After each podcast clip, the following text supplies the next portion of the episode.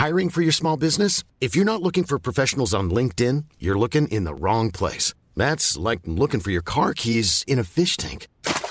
LinkedIn helps you hire professionals you can't find anywhere else, even those who aren't actively searching for a new job but might be open to the perfect role. In a given month, over 70% of LinkedIn users don't even visit other leading job sites. So start looking in the right place. With LinkedIn, you can hire professionals like a professional. Post your free job on linkedin.com slash people today.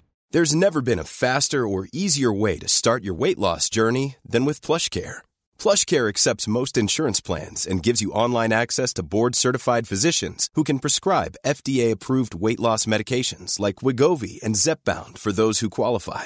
Take charge of your health and speak with a board-certified physician about a weight loss plan that's right for you. Get started today at plushcare.com slash weight loss. That's plushcare.com slash weight loss. plushcare.com slash weight loss.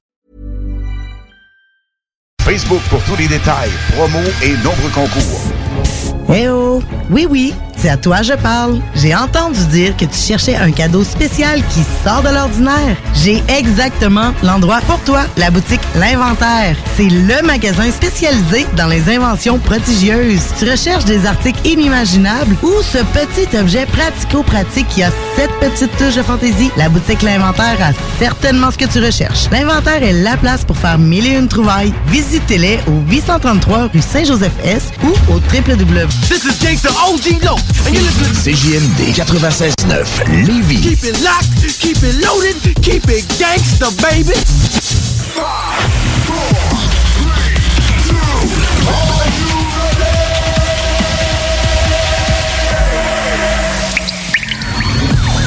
La bulle immobilière.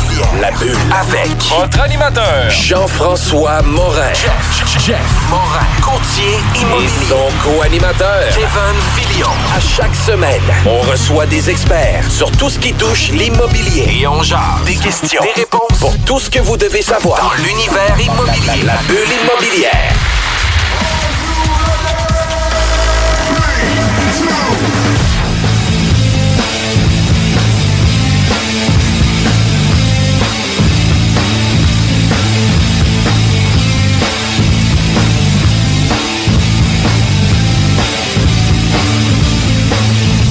La bulle immobilière. Mon nom, c'est Jean-François Morin, courtier immobilier. Salut Kevin, comment ça va? Top, salut, comment ça va toi, Jeff? Ça va super bien. Je suis content de te voir. Encore euh, cette semaine, on reçoit des invités qui sont des habitués de notre émission. C'est des gens Oui. qui ont déjà passé.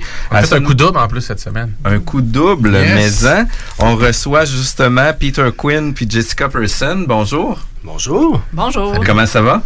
Ça va très bien, toi? Ça va super bien. On parlait de la route. On a souvent des invités qui sont sur Montréal, qui viennent à notre émission. Puis euh, tu disais, ben justement, comme on vient sur Québec, ben, on oriente notre agenda en conséquence. On vient voir plusieurs investisseurs, plusieurs formations que tu donnes aussi sur la région de Québec. Merci Peter d'accepter notre invitation. Merci Jessica d'être présente avec nous aussi. Ça fait plaisir. Puis, euh, Jessica et Peter, vous êtes venus en- dans d'autres occasions pour toi, Peter, parler de financement commercial, multilogement, etc. On a déjà fait deux, euh, deux chroniques. On est rendu à notre troisième chronique. Est-ce qu'il y a encore du contenu qu'on peut en tirer puis de savoir qu'est-ce qu'on peut faire avec le financement commercial? Ou on a déjà tout survolé, qu'est-ce qui peut se passer au niveau du, euh, du financement commercial? Il n'y a pas vraiment grand-chose de plus à dire, mais on va essayer d'évoluer, puis on va essayer quand même de sortir d'autres éléments. Mais oui, sans blague, on va, on va apporter des éclaircissements sur plusieurs types de financement. On va parler, entre autres, d'optimisation. D'optimisation, Tu peux brûler le punch, pas de Hein? trouble. Ça me fait plaisir de brûler le punch. J'étais à la radio pour en profiter aussi. Effectivement. Mais on va parler d'optimisation, on va parler aussi de financement, on va parler d'économie. Donc, Puis ça, c'est vraiment intéressant qu'on qu'on parle d'optimisation. C'est le sujet de l'heure pour les investisseurs immobiliers. Euh, c'est comment générer un nouveau, euh, une nouvelle euh, mise de fonds ou une, Une valeur nette. une nouvelle valeur nette sur l'immeuble, euh, qui est vraiment tendance ces temps-ci. Il y a des bonnes façons de le faire, mais il faut pas le faire n'importe comment. Puis, euh, je te disais, tu sais, s'il restait encore du contenu, euh, on va te faire venir encore la semaine prochaine à notre émission, puis il va y avoir du nouveau contenu différent selon les différentes normes, selon les taux directeurs qui vont changer, etc. C'est toujours pertinent de se mettre à jour euh, au niveau du financement commercial multilogement. Euh, puis c'est le fun parce qu'aujourd'hui, euh, t'amènes avec toi Jessica. Jessica, toi, tu étais venue à notre émission sur euh, un autre volet le volet où ce que toi, tu étais investisseur immobilier à l'époque, puis tu es toujours investisseur? Je suis encore, c'est sûr et certain. L'immobilier, c'est vraiment une passion pour moi. Donc, euh, oui, je vais continuer l'investissement immobilier, même si maintenant, je fais aussi du courtage hypothécaire à temps plein.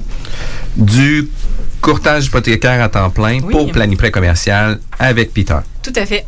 Fait comme ça, on a une personne ressource sur la région de Québec. Peter, toi, t'es, les bureaux officiels sont plus sur Montréal, mais tu as des gens directement sur la région de Québec.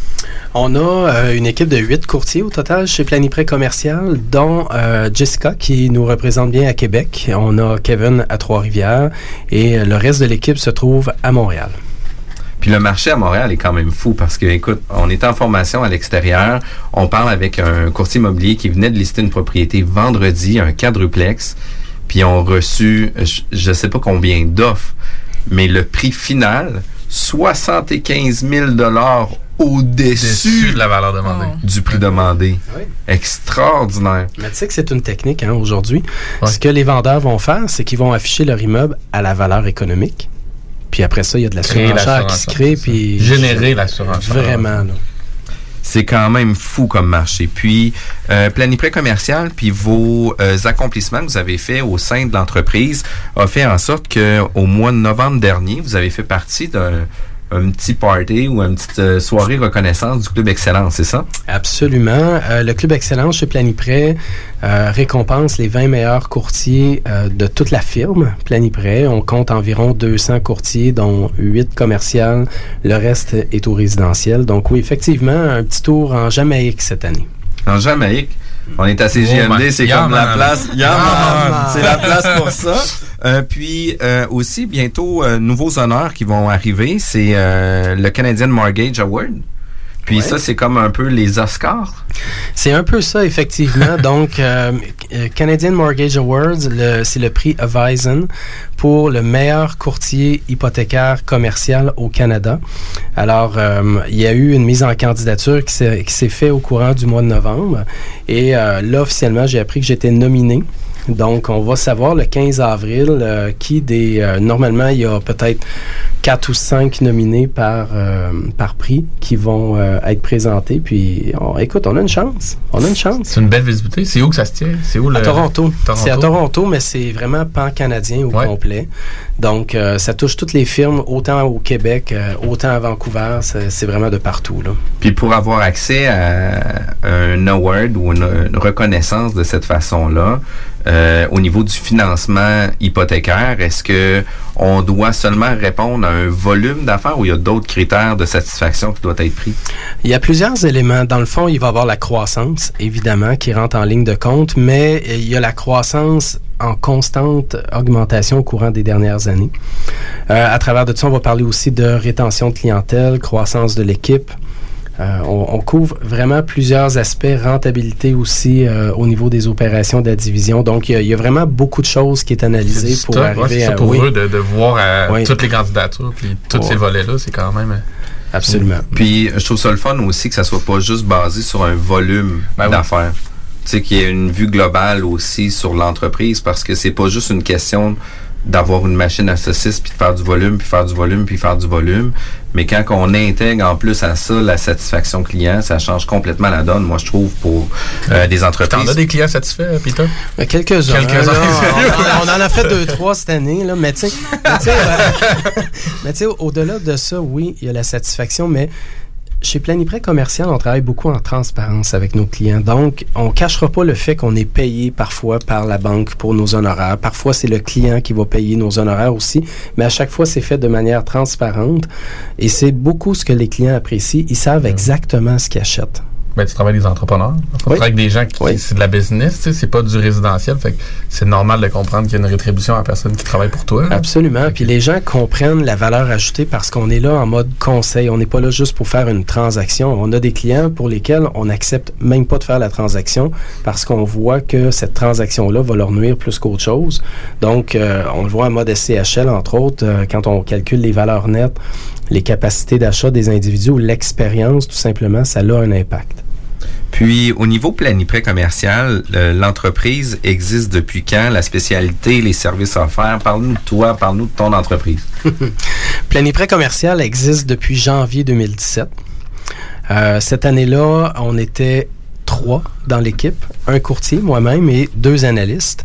Ensuite, euh, c'est joint évidemment d'autres courtiers, d'autres analystes. À la deuxième année, on était environ quatre courtiers, deux analystes.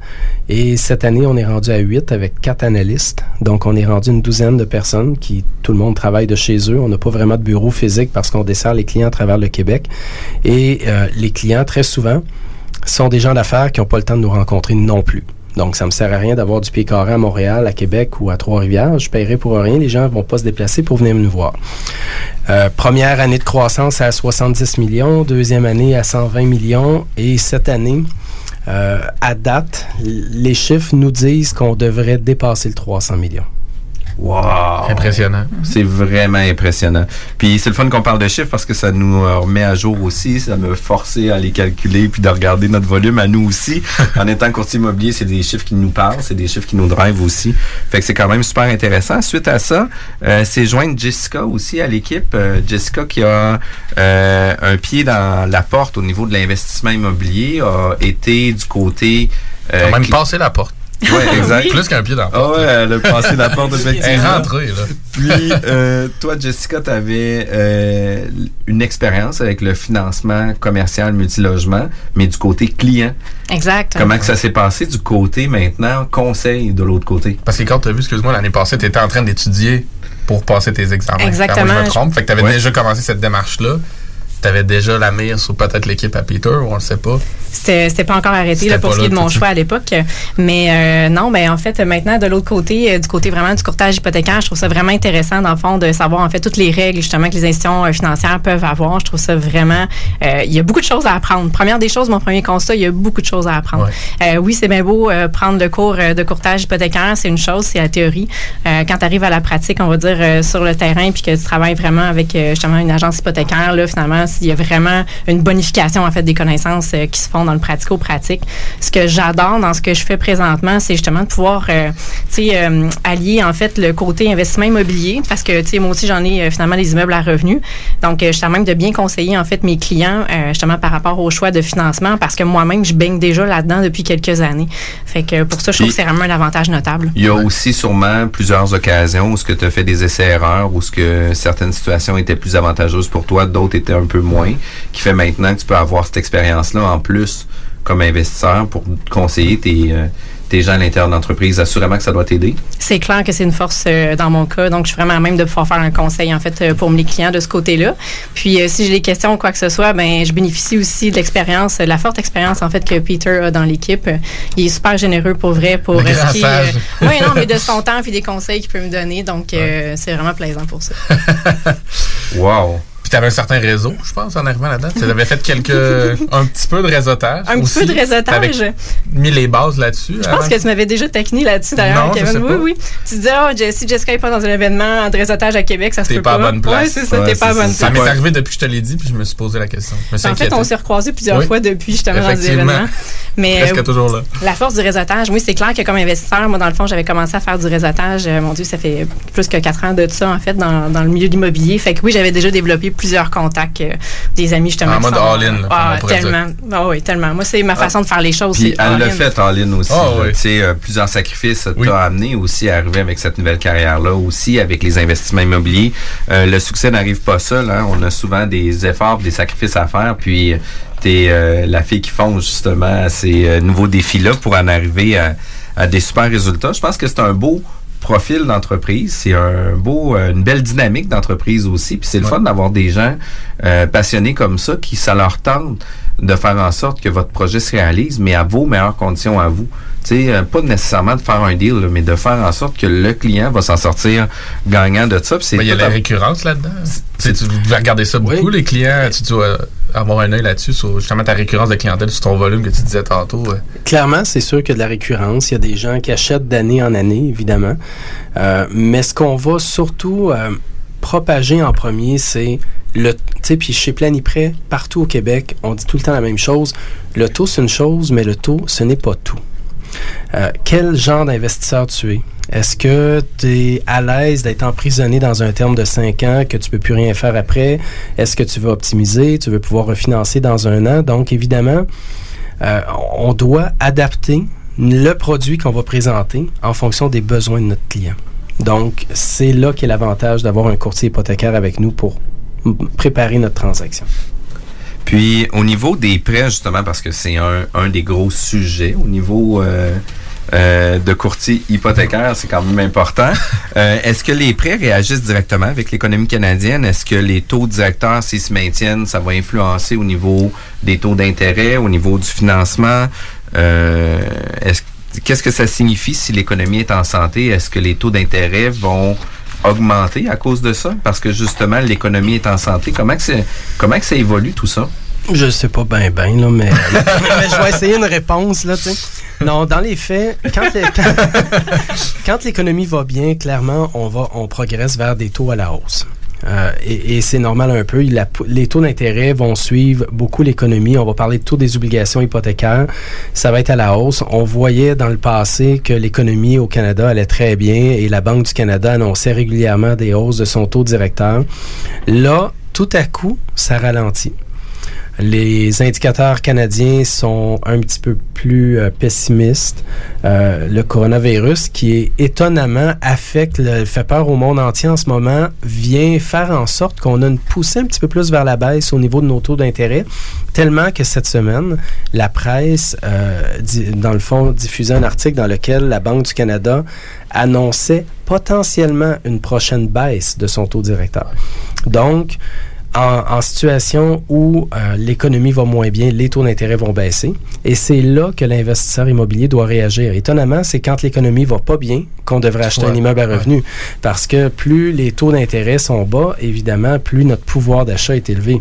Les Mais en même opportunités temps, sont toujours là aussi. Même euh, Oui, Warren Buffett l'a dit dans les, les- les placements aussi. Absolument. Ça, ça va mal, c'est le temps. Absolument. Sauf que les gens vont souvent acheter quand l'économie va bien, puis vont vendre quand elle va moins bien.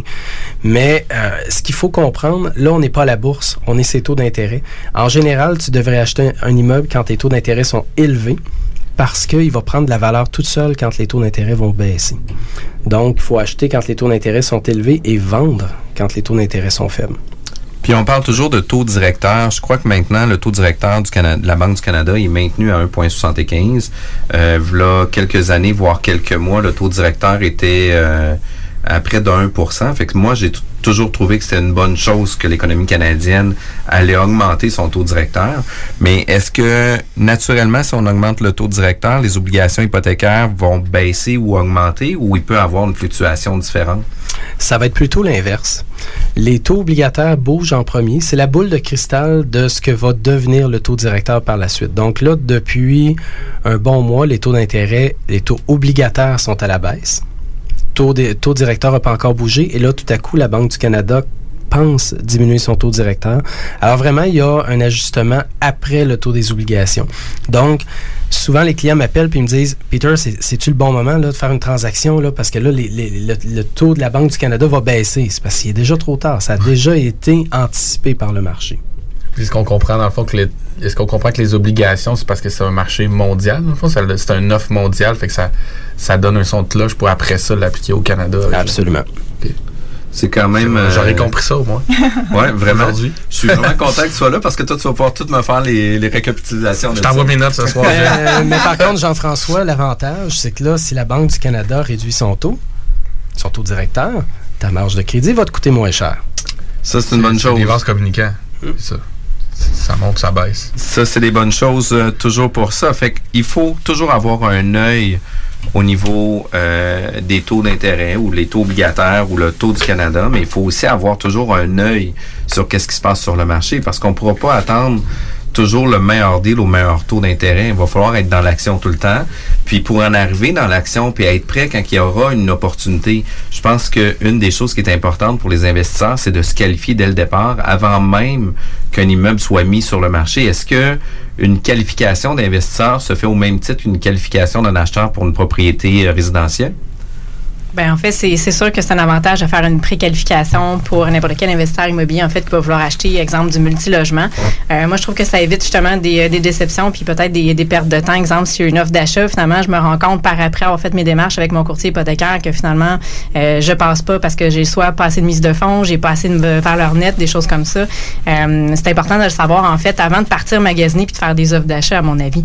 Donc euh, oui, c'est. Ça peut orienter nos recherches, mais après ça, c'est une portion de préqualification parce qu'il y a toujours l'immeuble qui va peser dans la balance ensuite. Mais exact, parce que dépendamment justement de l'immeuble, on va en fait on va calculer ce qu'on appelle une valeur économique. Euh, les institutions financières vont toujours financer le moindre des deux, donc entre la valeur économique versus le prix payé de l'immeuble. Fait que des fois on se ramasse avec des scénarios finalement que la valeur économique est très ba- est très basse, pardon. Le prix d'achat lui est plus élevé, donc ça amène à, à l'investisseur à amener une plus grande mise de fonds qui était peut-être pas prévue initialement. Donc s'il avait fait ces calculs là au départ, il l'aurait su. C'est un scénario qu'on voit déjà de- à Montréal depuis des années, puis de plus en plus à Québec aussi. euh, Cette surprime-là, fait que d'où le fait de se qualifier initialement pour être sûr que j'arrive peut-être pas juste avec 25% de mise de fonds, mais peut-être plus 30, 35 même dans le conventionnel. là.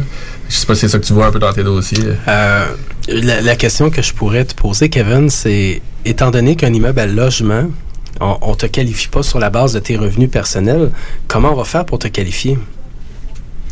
Ben, c'est peut-être plus la disponibilité des fonds.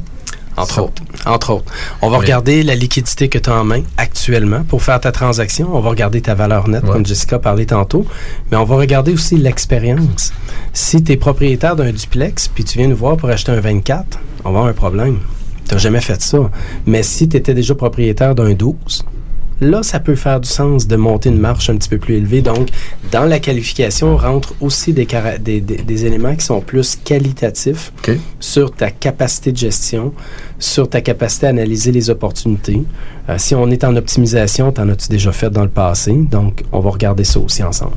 Ça, ça pèse dans le dossier. C'est pas que les chiffres qui parlent finalement. C'est pas que les chiffres. Puis pour avoir eu l'occasion de travailler avec plusieurs investisseurs, des nouveaux investisseurs qui rentrent en communication avec nous pour différents immeubles qu'on va avoir à vendre, euh, ben la première des étapes que moi je leur demande, c'est oui effectivement d'un, je veux savoir de quel endroit provient la mise de fonds, puis de deux, euh, je veux savoir c'est quoi leur capacité d'achat parce que oui, euh, du moment où on va avoir une mise de fonds, on va pouvoir avoir une ligne directrice sur le type d'investissement qu'on va pouvoir en faire.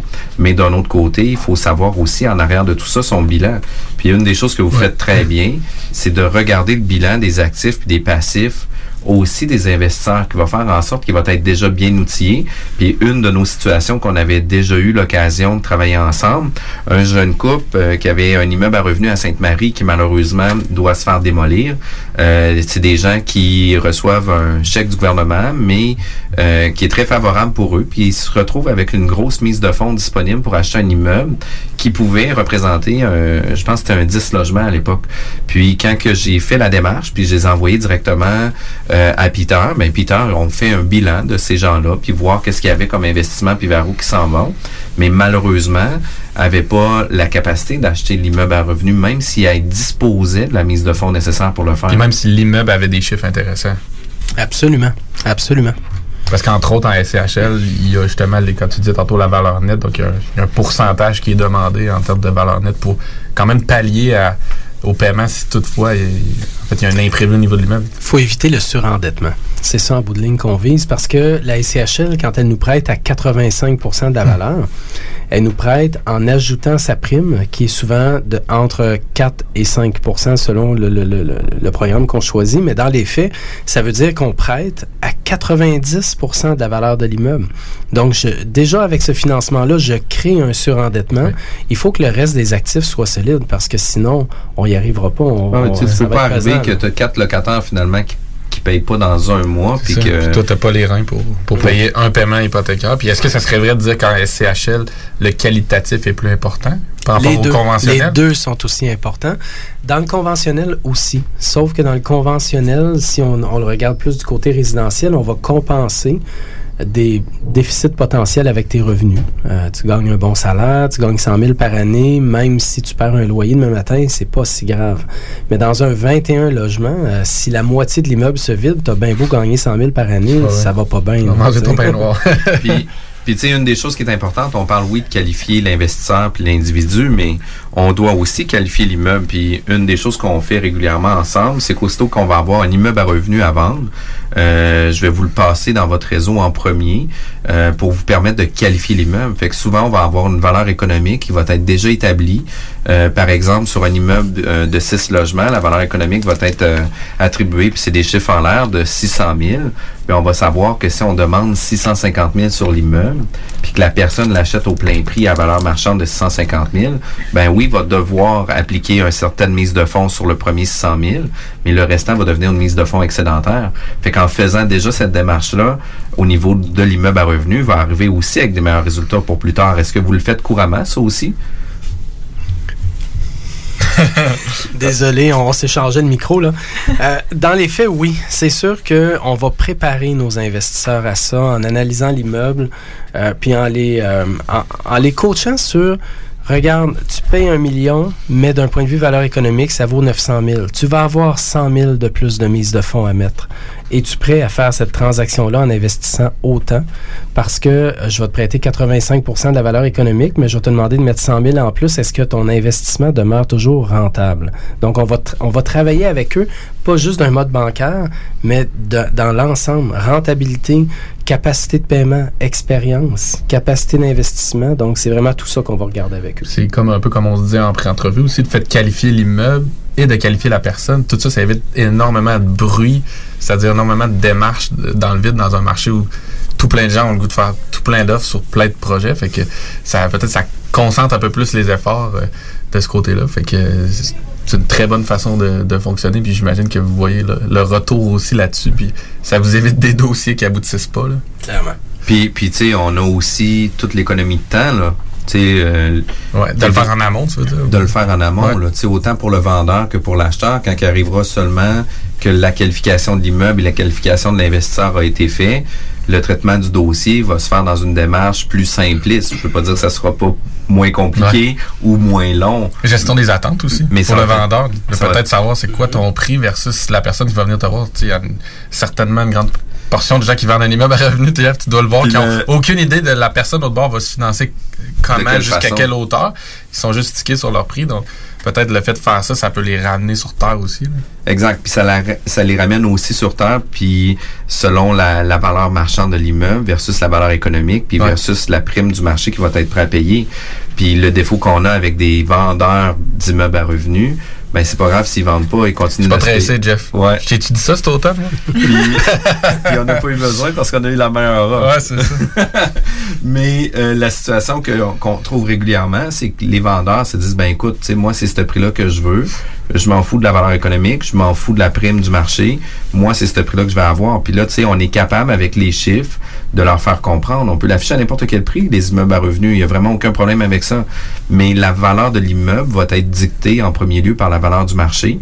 Puis, elle va valoir toujours deux prix, un immeuble à revenus. Ça va valoir le prix que le vendeur va vouloir vendre, puis ça va valoir le prix que l'acheteur va vouloir payer, considérant aussi euh, la, la, prime de mise de fonds va falloir de financement. Toi, ça te donne des pas des armes, mais toi, ça te donne aussi un peu de crédibilité pour aller voir ton client et dire j'ai fait préqualifier par euh, par Jessica ou par Peter. Voici ce que va être le financement potentiel de la personne qui va acheter votre immeuble. On va discuter peut-être de la valeur marchande euh, associée à ça. La beauté de la chose, c'est que dans le multilogement, il y a souvent beaucoup d'offres multiples. Et là, tu as 10, 12, 14 offres sur le même immeuble. Sauf que si tu es deuxième, mais que tu arrives avec une lettre qui confirme que tu as la capacité d'acheter, ça se peut que le vendeur va avoir envie de prendre la deuxième plutôt que la première. Exact. Même si le prix est inférieur, ben oui. conditions, on a une facilité de traitement de dossier, etc. Ça vient On a parlé euh, cet automne avec Mathieu Leclerc, justement, de cette, notion-là d'arriver, comme acheteur, de, devoir séduire, vu que c'est un marché de vendeurs. donc, de préparer son dossier puis d'être un acheteur alléchant, ben, c'est ça, tu arrives avec une préqualification bancaire, ça doit peser dans la balance. Là. Ça pèse énormément dans la balance. Merci Peter pour notre premier segment. On revient dans quelques minutes. CJMD 96.9 Levy. L'alternative radio. Talk, rock and hip-hop. I wanna be normal. I wanna be sane. I wanna look at you and feel something other than pain. I need shelter, safe haven.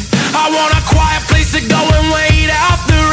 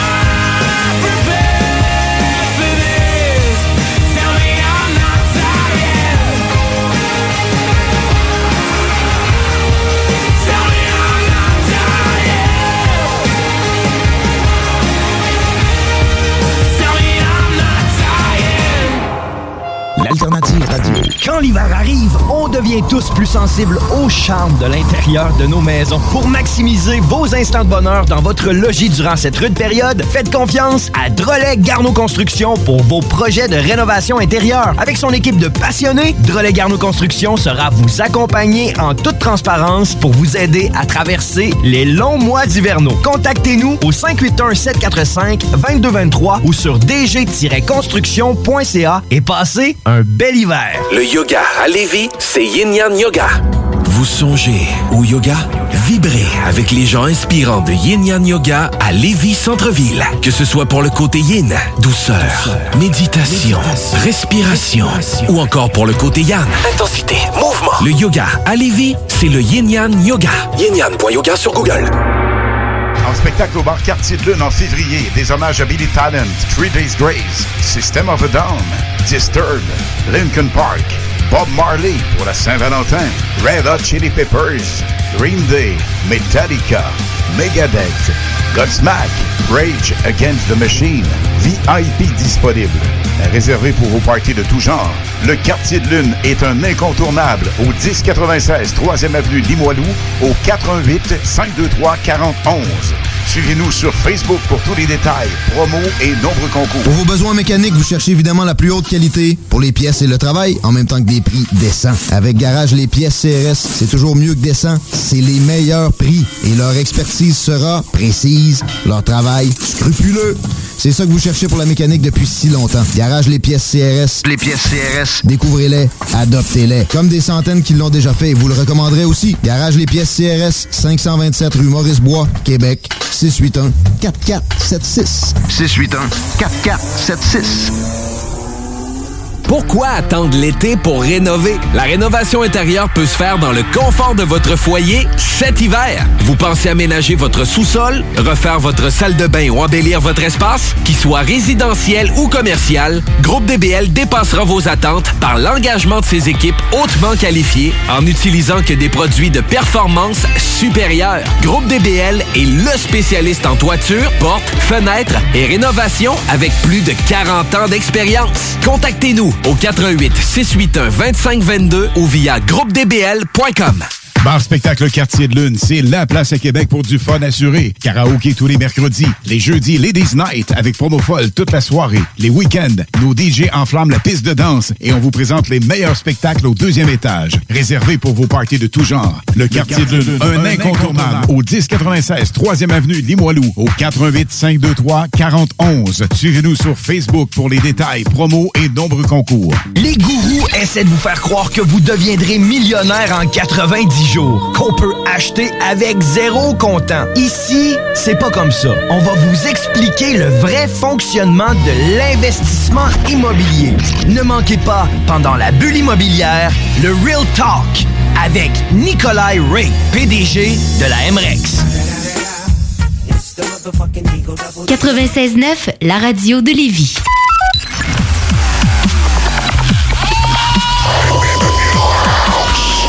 La bulle immobilière au 96.9 Alternative Radio. On est de retour à la bulle immobilière. Vous pouvez nous joindre en studio au 418-903-5969. Mais une des choses les plus faciles pour entendre tous les, post- les podcasts, c'est d'aller directement sur la page Facebook de la bulle immobilière ou, ou d'aller sur mon site internet Yes. jean-françois-morin.ca. Vous pouvez aller aussi sur le site de Planiprêt Commercial. Oui, absolument, qui est le www.courtierhypothécaire-commercial.com. Good. Ah, juste avant le segment d'émission, on parlait de préqualification d'individus investisseurs, on parlait de qualification d'immeubles, mais pour en arriver à tout ça, ça peut prendre des délais de combien de temps? Par exemple, un investisseur vous rencontre, dit j'aimerais ça vous analysez mon profil. Euh, je, je connais déjà la réponse, ça va dépendre du délai qui va me remettre les documents. ça, c'est vraiment une Ça des peut, premières ouais. étapes. Mais un coup qu'une personne est quand même bien organisée, vous donne les documents, quelle, quelle durée que ça peut prendre pour euh, qualifier un investisseur? Oui, ben en fait, euh, si on parle exemple d'un financement avec la SCHL, en fait, au moment, comme tu disais si bien, dans le fond, qu'on a vraiment tous les documents, qu'on envoie, dans le fond, le dossier complet à la SCHL, on peut parler d'un 6 à 8 semaines actuellement avant d'avoir une approbation. Ensuite, on rajoute euh, une semaine pour avoir euh, l'offre du prêteur. Ensuite un trois semaines de plus pour euh, le débourser du prêt. Fait que grosso modo, le processus, à partir du jour 1 où le dossier complet est envoyé, on parle d'environ trois mois à ce moment-là. Mais, mais s'il manque juste, mettons, un document, tu dois pouvoir l'envoyer? Non. OK. Il faut que le dossier soit toujours complet pour être soumis à la SCHL. Tellement. Fait que ça, c'est super important d'avoir une super bonne collaboration, justement, euh, de la part de nos clients qui nous envoient tous les papiers, euh, pas en 50 courriels, idéalement un seul, euh, que tout soit bien euh, numérisé, euh, puis vraiment un seul envoi ou peut-être deux euh, si on est chanceux. Non, mais ça facilite be- beaucoup, beaucoup notre travail à, ce moment-là. drive, là, c'est un must, là, de, avec le cloud, de vous envoyer ça par drive, là. Je veux dire, pas obligé de, de, de, de vous faxer ça, de vous envoyer trois envois postaux, c'est quoi ça, des fax? fax. On Nous autres, on a un ici. Tu veux-tu donner le numéro, Jeff? Du fax de la station? Des fois que les gens nous- On a un numéro d'interurbain, 1-844-903-5969. Merci, Jeff. Mais on, accepte aussi les appels à prévérer si jamais vous avez Puis quoi que notre ce soit Padgett, qui reste toujours fonctionnel. La Padgett. Ou de nous texter au 581-500-1196. C'est facile de rejoindre la bulle immobilière On parle de trois mois pour euh, du moment où que le dossier est complet puis qu'on ait un déboursé. Mais si le déboursé peut se faire dans quelques mois plus tard, pour finaliser un dossier, euh, par exemple, pour avoir une lettre de financement où ce que la SCHL se commet et l'institution financière se commet, est-ce qu'on parle toujours du délai de trois mois quand même ou on est capable de raccourcir un peu le délai? C'est vraiment trois mois. C'est vraiment, euh, tu sais, Jessica a raison là-dessus. Là, le 6 à 8 semaines, c'est juste pour la SCHL. Ensuite vient euh, évidemment tout le délai où l'approbateur va approuver le financement à la banque, va émettre son offre de financement. Tu n'es même pas encore en chez le notaire. là. Mais euh, tu peux faire approuver ton financement, te rendre jusqu'à la lettre d'offre, par exemple, au mois de mars, puis débourser en juin si ton acquisition est prévue pour le mois de juin. Donc, ça, c'est parfait parce que le certificat SCHL est approuvé pour un certain nombre de mois qui, généralement, varie entre 4 à 6 mois. Donc, on peut retarder la transaction si jamais le vendeur pouvait pas ou voulait pas vendre tout de suite. On peut retarder. Puis dans un délai SCHL, trois mois, un délai conventionnel, on peut raccourcir les délais un petit peu? En principe, on peut raccourcir pas mal de plus que de la moitié. Normalement, du moment qu'on a notre évaluation marchande à l'intérieur d'un 20 à 25 jours, dépendamment évidemment de l'ampleur d'un dossier, un prêt normal, on va dire en bas de 2 millions et demi, généralement, va s'autoriser à l'intérieur d'un 35 jours. Euh, mais quand on parle de transactions beaucoup plus importantes, ça peut être un peu plus long ou plus complexe, évidemment. OK. Puis la question qui tue, Peter? Non, il n'y a pas de lumière ici. Mais euh, à la SCHL, de ce que tu en sais, c'est par une quantité de ressources qui est limitée ou c'est volontaire, ce temps de processus-là pour, pour ralentir les activités? c'est moins limité que ça l'était. Euh, ils ont vécu une pénurie de main-d'œuvre un petit peu comme toutes les entreprises euh, depuis un certain temps. Donc, la SCHL, l'année passée, à partir du mois de juillet, ont vécu euh, une situation un peu plus difficile. Manque de main-d'œuvre. Euh, ils ont vécu des burn-out aussi. Tu sais, Il y, a eu, il y a eu du surmenage beaucoup. Donc, euh, tu remplaces par des nouvelles ressources. Ça prend du temps à former, évidemment. Il faut oui. que tu laisses le temps aux gens. Et, On a euh, ça ici, une nouvelle ressource. Moi, je demande presque mais elle apprend vite, elle apprend Ouais, très vite. Là, ça, doute pas. Donc, euh, mais en bout de ligne, oui, effectivement, la SCHL recommence à gagner du terrain au niveau de ses délais, mais on a vécu à un moment donné, euh, au courant du mois de novembre, euh, des délais jusqu'à 10 semaines avant d'avoir une autorisation. Là, C'était énormément long. là. C'est vraiment très long. Ouais.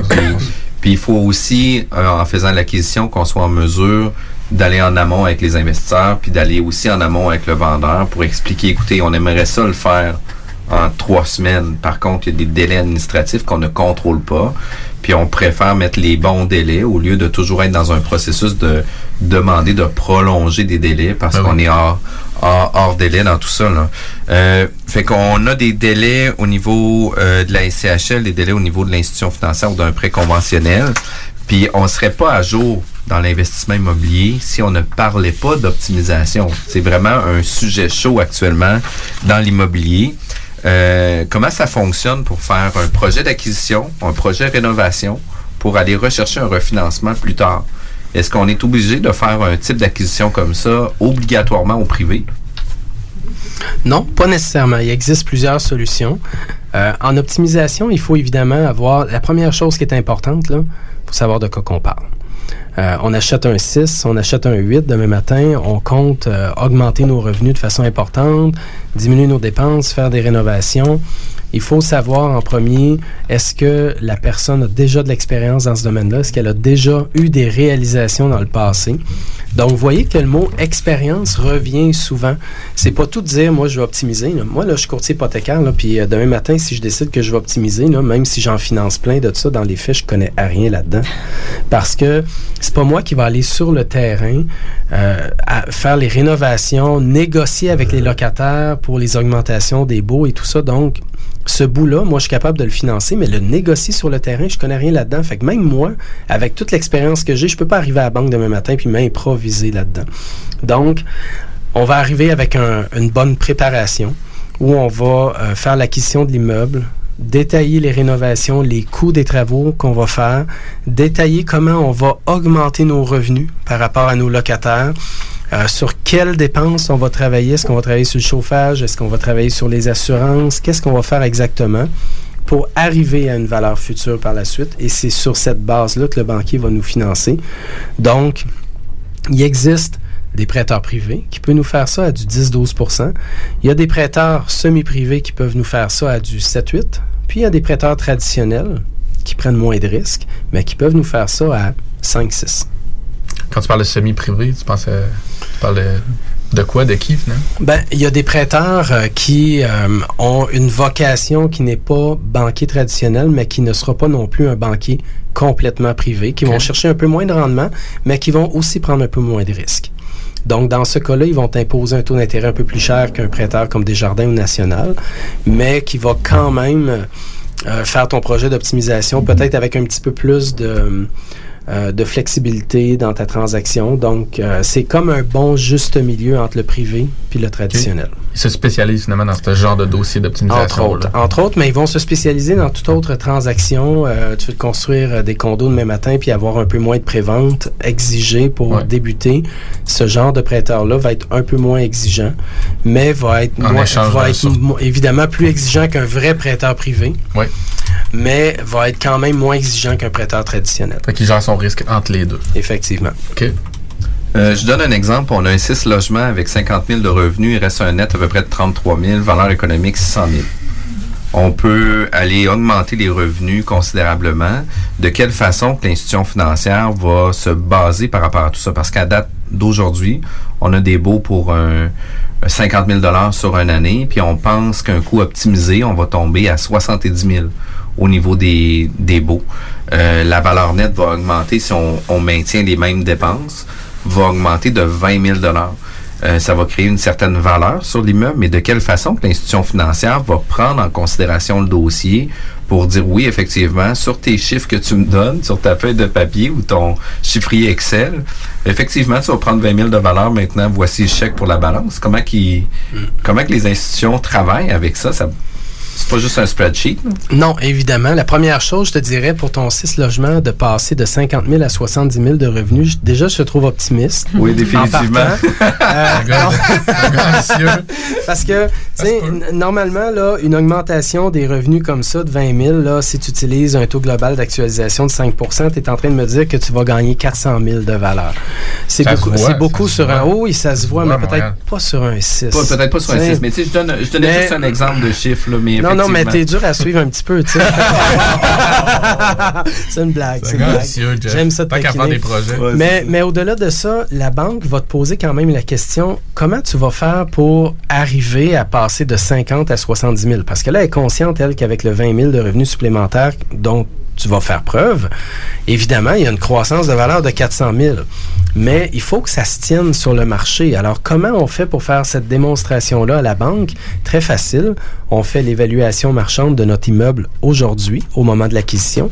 Et on va faire, on va demander à l'évaluateur de se pencher sur la valeur future de l'immeuble basée sur notre plan d'optimisation. Fait que, en conjointement avec l'institution financière et un évaluateur agréé, il va avoir euh, une démarche d'analyse qui va se faire à l'externe.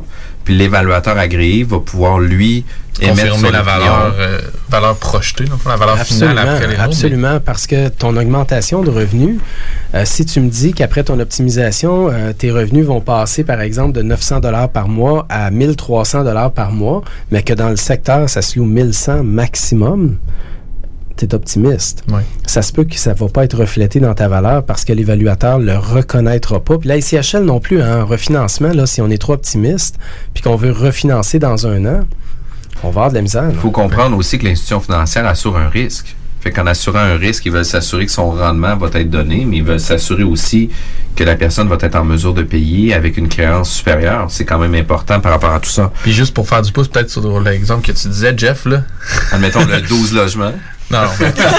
Mettons qu'on accepte ton projet fictif, là, mais euh, co- comment on place le financement là-dessus? C'est-à-dire que c'est un financement conventionnel, c'est avec des déboursés progressifs, Absolument. c'est déboursé... Donc, euh, le banquier va t'offrir 75% de ton coût d'acquisition au départ, basé sur, évidemment, le moindre du prix que tu payes ou de la valeur à ce moment-là où tu actuelle.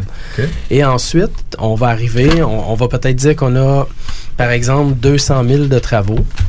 Ben, ce- ces, ces travaux-là vont se débourser progressivement à 75% des coûts, en autant évidemment que le coût total ne dépasse pas la valeur marchande future.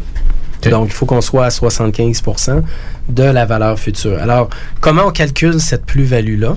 Tu as une, plus-value grâce à tes coûts, tu as une plus-value grâce aussi à ton augmentation de revenus, et c'est le total des deux qui, normalement, devrait justifier ta valeur future. Puis le, le- le pourcentage de, mettons, d'intérêt, va-tu ressembler à un prêt standard? C'est pas, c'est pas comme une marge Renault, c'est pas un prêt Renault. Est-ce qu'il y a une majoration sur ce qui va être déboursé progressivement ou c'est C'est tout un dans... petit peu plus cher. C'est un petit peu plus cher parce que là, on parle d'un taux variable. Donc, on, on parle du taux préférentiel majoré d'un écart de taux qui, euh, sur les prêteurs traditionnels, va varier entre taux préférentiel plus 1, qui est à 4,95 au total, ou taux préférentiel plus 1,5. Ça va jouer dans ces eaux-là. Donc, ça va varier entre 4,95 5,45. Passer ça, ben, tu peux aussi avoir, au lieu d'avoir 75% de financement de ton plan d'optimisation, vu que ton plan est hyper optimiste, tu peux peut-être avoir 80% de tes coûts. Donc là, on va peut-être plus travailler avec un prêteur semi-privé qui va te coûter du 7 ou du 8. Mais si vraiment ton projet est extrêmement réaliste, même s'il est optimiste, il est réalisable facilement, puis qu'il y a une plus-value monstre, on peut même aller chercher des prêteurs qui vont nous financer jusqu'à 85% de nos coûts. Non Donc, assuré, là. non assuré. Ouais, c'est ça. Et dans ce cas-là, les taux d'intérêt sont plus de 10 à 12. Mais on, on met presque pas de mise de fonds dans ce cas-là. Ouais, parce que dans l'exemple que tu dis, mettons cette mécanique-là, le but, c'est après avoir complété ça, de possiblement le refinancer à SCHL puis de le stabiliser. Effectivement, Donc de effectivement. sortir le, le financement conventionnel qui est à un taux plus élevé.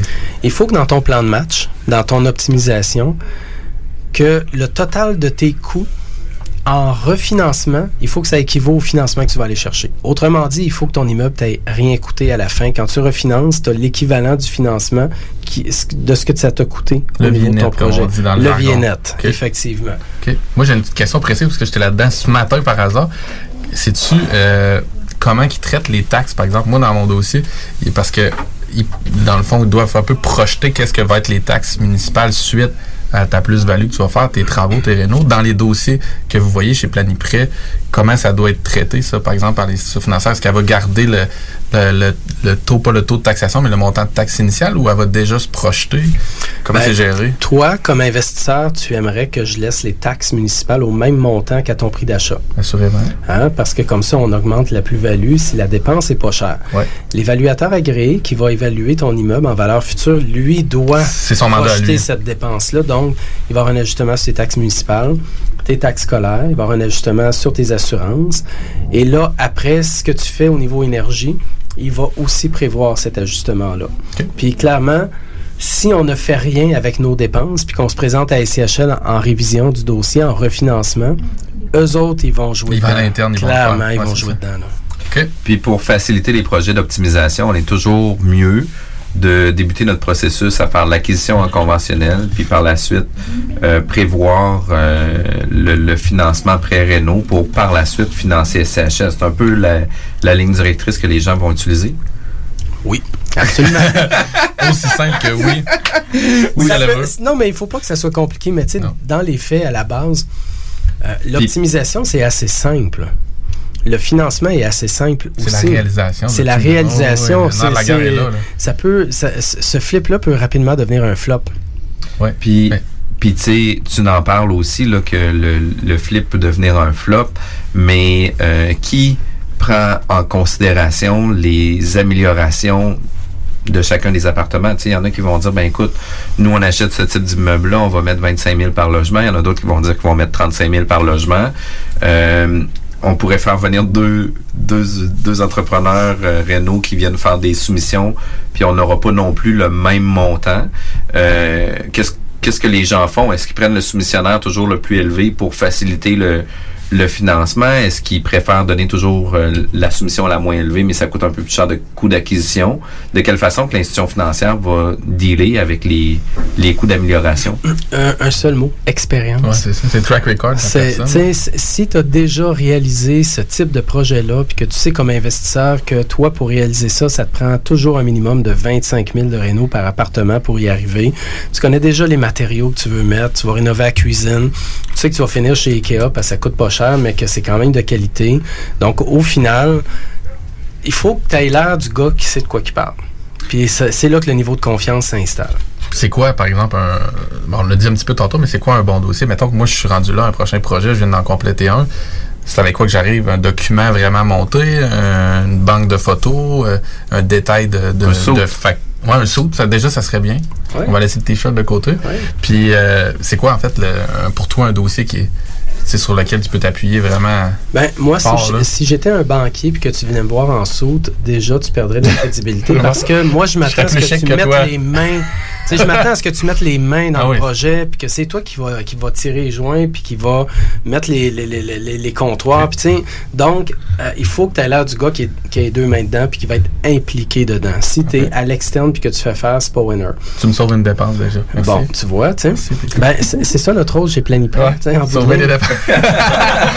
mais, mais en bout de ligne, il faut il faut t'arrives préparé. Ça veut pas dire que tu as toutes tes soumissions tout de suite. Euh, tu connais le prix d'achat de ton immeuble parce que tu as déjà fait une PA. Tu as fait une liste de tes coûts que tu, que tu nous démontres. Puis tu vas faire ta liste détaillée. Dis-moi pas, j'ai six appartements, je mets 25 000 chacun dedans, 150 000 de coûts. Tiens, mon grand, ça va me coûter ça. Non. Dis-moi ce que tu fais. Tu rénoves les comptoirs, tu rénoves les planchers, tu changes les, les bains, les éviers. Qu'est-ce que tu fais exactement? Combien ça va te coûter? Mais surtout, l'expérience de dire, ça fait deux fais de même. Ça Ouais. m'a tout le temps coûté ça. Puis je sais où acheter mes matériaux, puis je sais quoi faire. Là, à ce moment-là, je considère que tu arrives préparé. Puis qu'est-ce qui fait, tu penses que dans le marché, la plupart des gens, justement, se tournent vers le prêt privé? Parce que quand tu nous disais ça en pré-entrevue, moi, je me disais, bon, c'est peut-être pour les plus petits plex ou c'est peut-être seulement pour des prêts rénaux euh, plus petits, tu sais.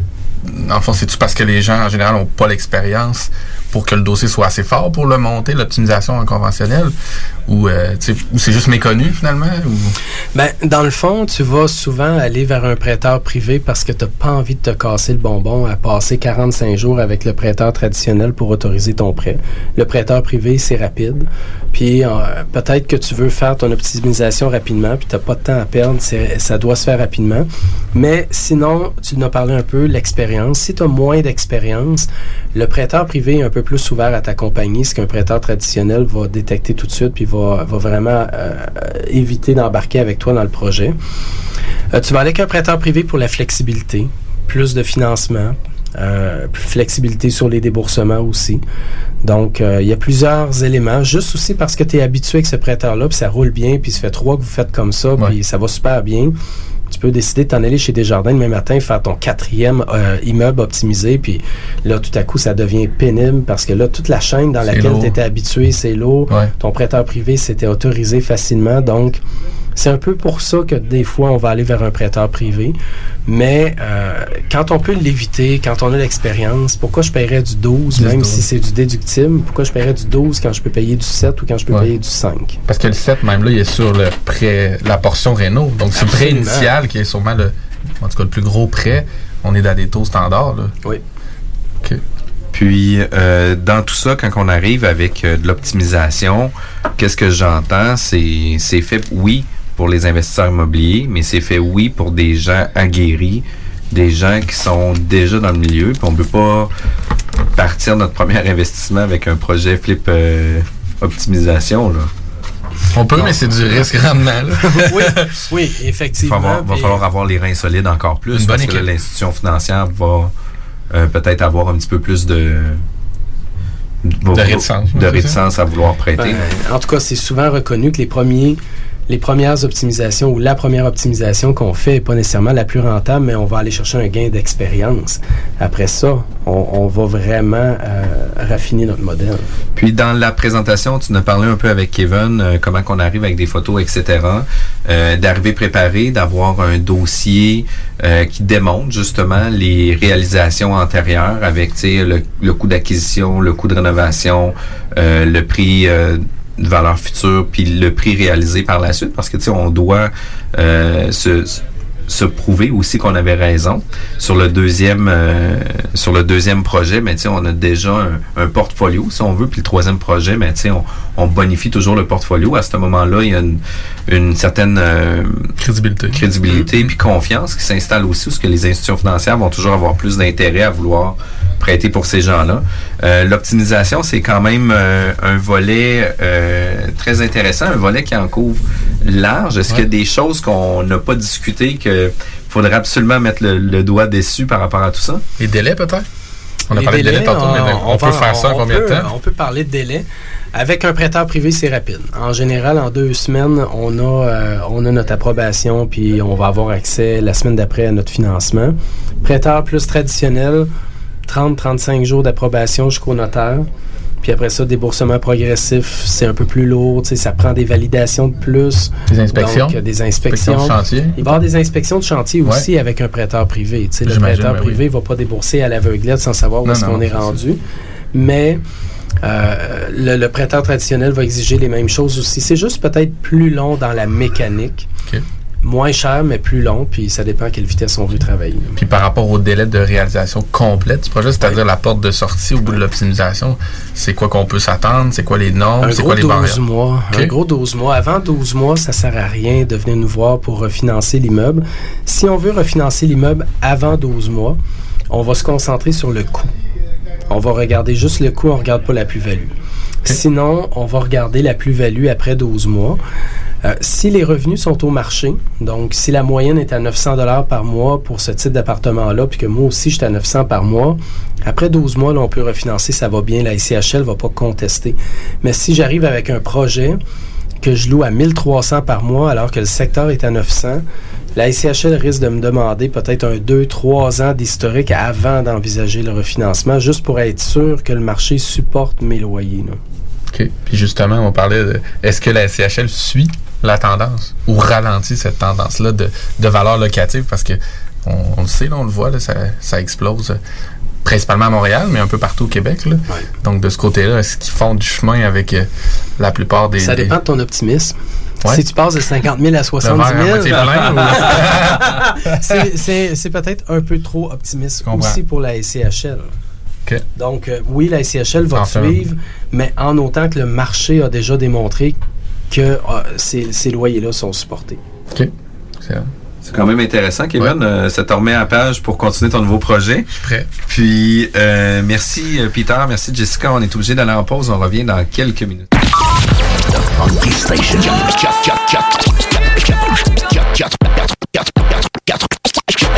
96.9 The Alternative Radio. La station du Mont-Clair. La radio de Lévis. L'Alternative Radio. Que ce soit pour une soirée corporative, une graduation ou un mariage, faites appel aux productions Dominique Perrault. Avec plus de 20 ans d'expérience, Dominique Perrault et son équipe de DJ et d'animateurs qualifiés sauront satisfaire toutes vos demandes. Avec un équipement professionnel à la fine pointe de la technologie, les productions Dominique Perrault dépasseront vos attentes. Un gros party à prévoir? N'attendez plus. Communiquez dès maintenant avec les meilleurs de l'industrie au 581-991-1975. Productiondp.ca. Fromagerie Victoria. Fromage en grains. Frites A1. poutine parfaite, les meilleurs déjeuners en ville, la crème glacée, menu midi pour les pressés qui veulent pas sacrifier la qualité, fromagerie Victoria, 164 Président Kennedy. Hum, hum, hum. Lorsque l'hiver se pointe le nez, on devient tous plus attachés au confort de notre chez-soi. Pour profiter pleinement de votre espace pendant cette froide saison, faites confiance à Drolet Garneau Construction pour vos projets de rénovation intérieure. Avec son équipe de passionnés, Drolet Garneau Construction sera vous accompagner en toute transparence pour vous aider à traverser les longs mois hivernaux. Contactez-nous au 581-745-2223 ou sur dg-construction.ca et passez un bel hiver. On vous le dira jamais assez, chez Lisette, on trouve de tout. Ah oui, il y a tellement de stock. euh, si t'as besoin de quelque chose, ben tout est là. Eh, tu marches à quelque part, tu te revires, hein, du stock que t'avais de besoin. C'est-tu la meilleure place pour se créer des besoins, coudon? Parce que oui! Et le mur réfrigéré, là, avec les 800 et quelques variétés de bières de microbrasserie, là, la bière que tu veux, ben ils l'ont! Ce qui est le fun, c'est que tu peux te prendre deux bières par jour toute l'année. C'est ça. Tu consulter plus tard pour ton problème d'alcoolisme. Dépanneur Lisette, 354 Avenue des Ruisseaux, Pintendre. Que diriez-vous de profiter de rabais allant jusqu'à 40% sur une sélection de céramique et 50% sur une sélection de stores? Pour en profiter, rendez-vous chez votre marchand Flore Déco. Plancher décoration, floredeco.ca Vapking prend encore de l'expansion. On ouvre une succursale toute neuve à Lauson le samedi 15 février. Venez nous voir, mais surtout, si vous cherchez un emploi, contactez-nous. On prend les CV jusqu'au 7 février. Nous sommes à la recherche d'employés d'expérience pour se joindre à notre famille. 88 903 8282. 88 903 8282. Les gourous essaient de vous faire croire que vous deviendrez millionnaire en 90 jours, qu'on peut acheter avec zéro comptant. Ici, c'est pas comme ça. On va vous expliquer le vrai fonctionnement de l'investissement immobilier. Ne manquez pas, pendant la bulle immobilière, le Real Talk avec Nikolai Ray, PDG de la MREX. 96 96 Maman disait toujours, la vie c'est comme une boîte de chocolat.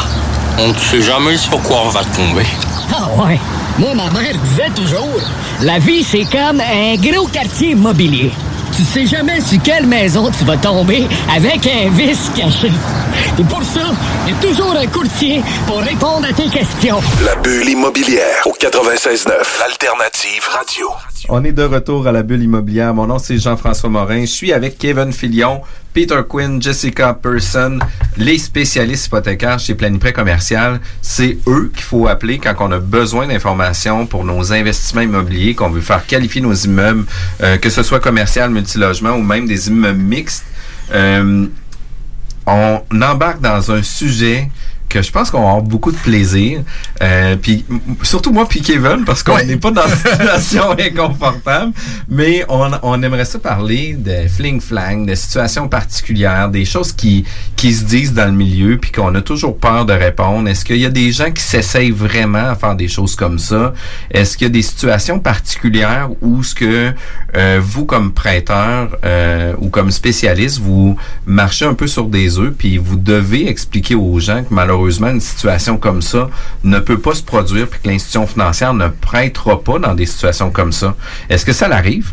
Euh, tout à fait, c'est sûr que ça l'arrive. Écoute, euh, même si ça fait pas tellement longtemps en fait de ma carrière euh, de courtière hypothécaire, euh, déjà j'ai j'ai plein d'exemples en fait en tête.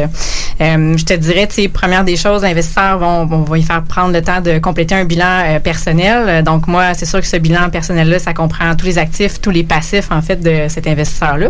Euh, moi, je m'attends en tant que courtière que tout soit déclaré sur ce beau bilan-là. Hein? On Déjà une première chance de tricher. Mhm. Fait que je m'attends que tout soit là pour avoir justement euh, une opinion juste en fait du dossier, puis euh, pouvoir justement savoir si le, le financement, dans le fond, c'est comme une préanalyse en fait qui va être Ben faite oui. à ce stade-là. Puis euh, bon, mon, mon dossier avance, tout ça, j'ai tout, euh, j'ai tous mes documents, ça va bien, le contrat de courtage est signé. Là, on commence à faire des vérifications, exemple euh, au registre foncier, puis on se rend compte que l'immeuble, exemple, à refinancer, ben, oups, on vient de trouver un 100 000 d'un prêteur privé qui est greffé sur l'immeuble. Oh, surprise. Donc, ça, euh, c'était pas inscrit dans le bilan. non, non, c'est c'est comme quelque chose qui a été oublié dans le fond d'être inscrit sur le bilan. Fait que euh, surprise pour moi. Euh, évidemment, ben, c'est un dossier qui n'a pas pu, euh, dans le fond, passer par après. Pourquoi? Parce que la valeur nette, en fait, de mon client, avec ce 100 000 là, de plus de prêts privés qu'il ne m'avait pas déclaré, ben, malheureusement, son dossier ne passait plus au niveau de la SCHL. Ce qui veut dire que quand un investisseur va faire un- un- son bilan puis qu'il va faire une demande, le prêteur va faire des vérifications diligentes à savoir qu'est-ce que vous déclarez, c'est les bonnes choses. Fait qu'est-ce que vous allez euh, consulter le registre foncier sur l'entièreté de l'immeuble qui vont vouloir faire une activité, mais aussi regarder leurs immeubles à eux, hein, parce qu'il faut regarder euh, une vue d'ensemble sur Oui. leur portefeuille immobilier. On regarde le portfolio effectivement au complet en fait euh, d'un investisseur. Donc s'il y a d'autres immeubles encore là qui sont euh, déclarés sur son bilan, on va aller on va aller regarder qu'est-ce qui se trouve au registre foncier. Euh, Vous allez toujours prendre les valeurs maximales aussi. Tu sais, je donne un exemple. euh, euh, des fois, les taux vont être inscrits à un taux de 5,20% mais tu sais, finalement, ça va être un taux de 4,50 ou quelque chose comme ça. Mais vous allez toujours qualifier avec les taux les plus élevés qui vont être inscrits sur ces documents-là. Oui, absolument. D'autant plus que euh, tu vas me présenter ton bilan personnel avec toutes tes cartes de crédit payées. Puis là, je sors l'Equifax, puis je vois que tu as 50 000 sur tes cartes de crédit, puis tu as une marge de crédit que tu m'as pas parlé. Puis là, ben, tout à coup, tu me dis Ah, oups, j'avais oublié. Ben, quel hasard! On les a trouvés, puis je vous dis, on va toujours les trouver. à On on va va toujours les trouver. On va toujours les trouver. Mais ça, c'est des- erreurs un peu naïves dans le sens où c'est très facile à contrer. Là.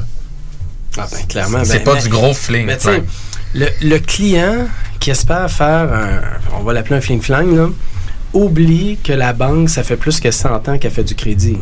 Elle les connaît, les trucs. Un petit elle peu derrière la cravate. Elle a- ben oui, Il y clairement, en a eu quelques-uns qui se sont essayés. Là. Puis dans des dossiers crunchy, on a souvent aussi du financement créatif euh, qui peut devenir des financements des fois dangereux. On entend souvent euh, des trucs d'augmenter le prix de la valeur de l'immeuble au niveau de la promesse d'achat ou des choses comme ça. Euh, Est-ce que les banques sont ouvertes à faire ce type de, de financement-là? Par exemple, un immeuble qui est à 600, euh, on, on fait une promesse d'achat à 620 pour dire écoute, on est en offre multiple, etc. Puis par la suite, ben on s'organise avec le vendeur pour avoir notre 20 000. Dans le fond, là, il faut toujours parler avec le banquier de la même façon qu'on devrait normalement vivre en couple. C'est-à-dire dire la vérité. Tu t'en vas sur tout un terrain. là. Du moment que ta femme découvre que tu lui as caché de l'information, t'es mort. Mais en financement, c'est pareil. Si le banquier découvre que tu as fait une transaction, une remise ou un fling-flang après avec le vendeur ou une balance non déclarée, et le banquier le découvre, tu viens de brûler ta crédibilité, mais si en plus ton financement était à la SCHL, le banquier doit aussi déclarer ce qu'il a découvert à la SCHL et t'es brûlé à la SCHL aussi. Alors, il faut être prudent quand Là, on décide de on, faire on ça. mentionne que c'est l'individu qui est brûlé et non pas l'immeuble. Euh, effectivement, l'immeuble n'est pas brûlé nécessairement. là. Euh, le- le- le- L'individu pourrait choisir de vendre l'immeuble à quelqu'un de, de clean qui ferait une transaction correcte, puis ça passerait. là. L'enjeu n'est pas sur l'immeuble. L'enjeu, il est clairement sur l'individu. Parce qu'on comprend que juste le fait de se poser la question, c'est déjà la réponse. En C'est- fait, si on se pose la question et on se dit, je suis pas sûr que je voudrais le dire à mon courtier ou à mon banquier, la réponse est intrinsèque. Là. La réponse est dedans. C'est- la Que réponse c'est est pas, dedans. pas une démarche légale en soi. Là. Puis, des financements créatifs avec des balances de prix de vente, vous en faites, ça existe pour de vrai. Est-ce qu'il y a des dossiers de balance de prix de vente qui peuvent euh, que vous avez déjà vécu ou ce que la balance de prix de vente venait faire un impact, par exemple, sur leur dossier de financement, sur l'acquisition de nouvel immeuble, etc. Ben, je pourrais te raconter une anecdote où on fait la transaction et euh, l'acheteur ne déclare pas qu'après la transaction, il va enregistrer une balance de vente avec le vendeur. Donc, la vente se fait. Le vendeur, une semaine après, enregistre un deuxième rang sur la bâtisse pour un montant de 50 000. Ce que l'acheteur n'avait juste pas évalué, c'est que le banquier, lui, va faire plus tard une vérification de son index aux immeubles et va le faire de façon régulière, justement parce qu'ils ont très bien compris qu'après une transaction, il peut s'enregistrer des liens qu'on ne souhaite pas voir. Des hypothèques Et, légales Des aussi. hypothèques légales, des choses comme ça. Donc, euh, le banquier a communiqué avec nous pour nous aviser que le client qu'on avait présenté avait enregistré un- une balance de vente et le client, on a communiqué avec lui pour lui demander de rembourser cette balance de vente-là. Il n'y avait pas le choix. Sinon, la banque rappelait ses avances. Donc, euh, ça peut aller loin, puis c'est pas parce qu'on le fait après la transaction que la banque va pas le trouver. Puis est-ce pas penser qu'elle est bonasse puis qu'elle ne Ben pas non. les démarches pour, euh, pour, pour Ben, pour pas se récupérer, mais je veux dire pour, pour garder son image de, de, de, de, de bon. euh, Puis est-ce que ça arrive aussi que les balances de prix de vente sont pas mentionnées? Sais, ah ben non, tu sais, j'ai juste trois immeubles, euh, j'ai seulement trois hypothèques, puis finalement, en faisant vos vérifications, boum! Il y a des balances de prix de vente sur chacun des immeubles. Euh, oui, c'est déjà arrivé. Euh, J'avais un groupe d'investisseurs qui avait à peu près, euh, de mémoire, c'est à peu près 8 immeubles, financés à 60% du portfolio. Tu sais, vraiment, un client Belle qui a une belle équité, tu sais, un groupe vraiment de qualité. Et ils nous sortent l'état des revenus et dépenses de tous les immeubles. On monte un portfolio de tous les immeubles et on sort l'index de tous ces immeubles-là pour découvrir qu'on a des balances de vente partout. Et là, le portefeuille n'est plus à 60% mais à 80% puis la rentabilité du portefeuille immobilier est très faible, quasi nulle. C'est plus le même deal. Vraiment pas, là. Fait que vous avez, vous avez un œil sur l'ensemble de tout ce qui se passe. Est-ce que ça arrive des fois que les investisseurs vont fournir des fois des faux documents, des faux beaux, mon chum de gars, il a signé le bail pour s'assurer que le financement passe ou etc. Ça arrive-tu des situations comme ça? C'est clairement déjà qui arrivé. Il y en a qui s'essayent, arriver avec, jamais, jamais, euh, jamais arriver avec des faux beaux, là. Pas chez Euh, Planibret. ben, tu sais, clairement pas. On n'encourage pas cette démarche-là Ben non, parce ben non. que euh, C'est- de la nous, fraude. euh, c'est de la fraude, mais à travers de ça, nous, comme courtier hypothécaire, mon permis vaut beaucoup plus cher que ta transaction. Clairement. Vraiment beaucoup plus cher. Donc, je ne vais pas perdre mon nom puis mon permis parce que tu as envie de faire des fling-flang. Mais on l'a vécu. Euh, des clients qui n'avaient pas déclaré, qui nous avaient présenté des faux baux. Euh, on avait un immeuble de six logements. On s'est fait présenter six baux, mais dans la vraie vie, ça a l'air qu'il y en avait cinq. Et le banquier, un an après, fait une révision annuelle, compare avec les baux qui lui avaient été présentés et voit clairement qu'on n'a pas les mêmes revenus. C'est- Les, les- les banquiers ont le moyen de l'attraper, celle-là aussi. Là. Puis là, ben, on peut bien raconter toutes sortes d'affaires. On peut dire Ah, j'ai perdu un locataire en cours d'année. On peut raconter plein d'affaires. là. Mais dans les faits, si ça arrive régulièrement, la banque, à un moment donné, va se méfier puis on perd notre nom dans ce cas-là. Puis, puis moi, qu'est-ce que je, je retiens beaucoup de ça, c'est que la banque, suivant la transaction, elle va refaire des vérifications diligentes par la suite. Elle reste active. Elle reste active dans votre dossier pour être sûr que qu'est-ce que tu déclares est bon. Puis au niveau des faux baux, tu sais, ça peut arriver, par exemple, que tu un changement de locataire. Euh, puis ça se peut que même la moitié de ton immeuble a été en, en mouvement, que tu as rechangé et reloué au même prix. Mais une des choses qui mentira pas, ça va être ton bilan de fin d'année. Tu sais, les loyers vont avoir rentré dedans toutes les fois, versus que d'avoir un bail à 1300, puis finalement tu le louais 900, puis dans tes dépôts c'est toujours 900, puis il manque toujours 400, mais la banque elle va s'en apercevoir de ça. Ben oui, c'est certain qu'elle va s'en apercevoir. Puis à un moment donné, euh, comme tu dis, ça peut arriver. On peut avoir une mauvaise année, on peut avoir un imprévu, il peut avoir réellement arrivé quelque chose parce que c'est pas parce que tu n'as pas réalisé tous tes revenus que euh, nécessairement c'est parce que tu as fraudé. Non. Tu peux avoir eu, tu peux avoir été malchanceux aussi. Mais quand tu es tout le temps malchanceux, là, il y, a- il y a quelque chose qui marche pas. C'est ça. C'est sur le long terme, dans le fond. Effectivement. Plusieurs des, des, des astuces ou des, des- des trucs qu'on dit là vont peut-être marcher à court terme, mais assurément que si on s'installe pour être un investisseur actif à moyen et long terme, ça va jouer contre nous euh, tôt ou tard. là. C'est clair. Puis d'un autre côté, on veut pas non plus se brûler, là, Ben euh, parce que la- l'impact va être énorme pour le futur aussi. Là. Puis on parle juste du financement, mais quand on se brûle, on peut se brûler sur le- l'ensemble du réseau, l'ensemble du marché, le partenariat, les gens qui entendent peut-être la façon qu'on a financé puis qu'on qu'on s'est fait euh, qu'on s'est fait taper ses doigts. Mais c'était quand même un petit milieu, là, on va se le dire. là. Oui, puis même dans notre métier comme courtier hypothécaire, quand tu attires les fling-flang, euh, les, les- les- ce genre de clients-là te réfère ce genre de clients-là, puis à un moment donné, tu finis par avoir la réputation que va voir tel courtier, c'est facile. Mais à un moment donné, ce courtier-là va finir par se faire pincer en quelque part, va perdre son permis, puis pourquoi on se met à risque? Pourquoi le client se met à risque? De brûler sa réputation s'il veut se bâtir un portefeuille immobilier dans le futur?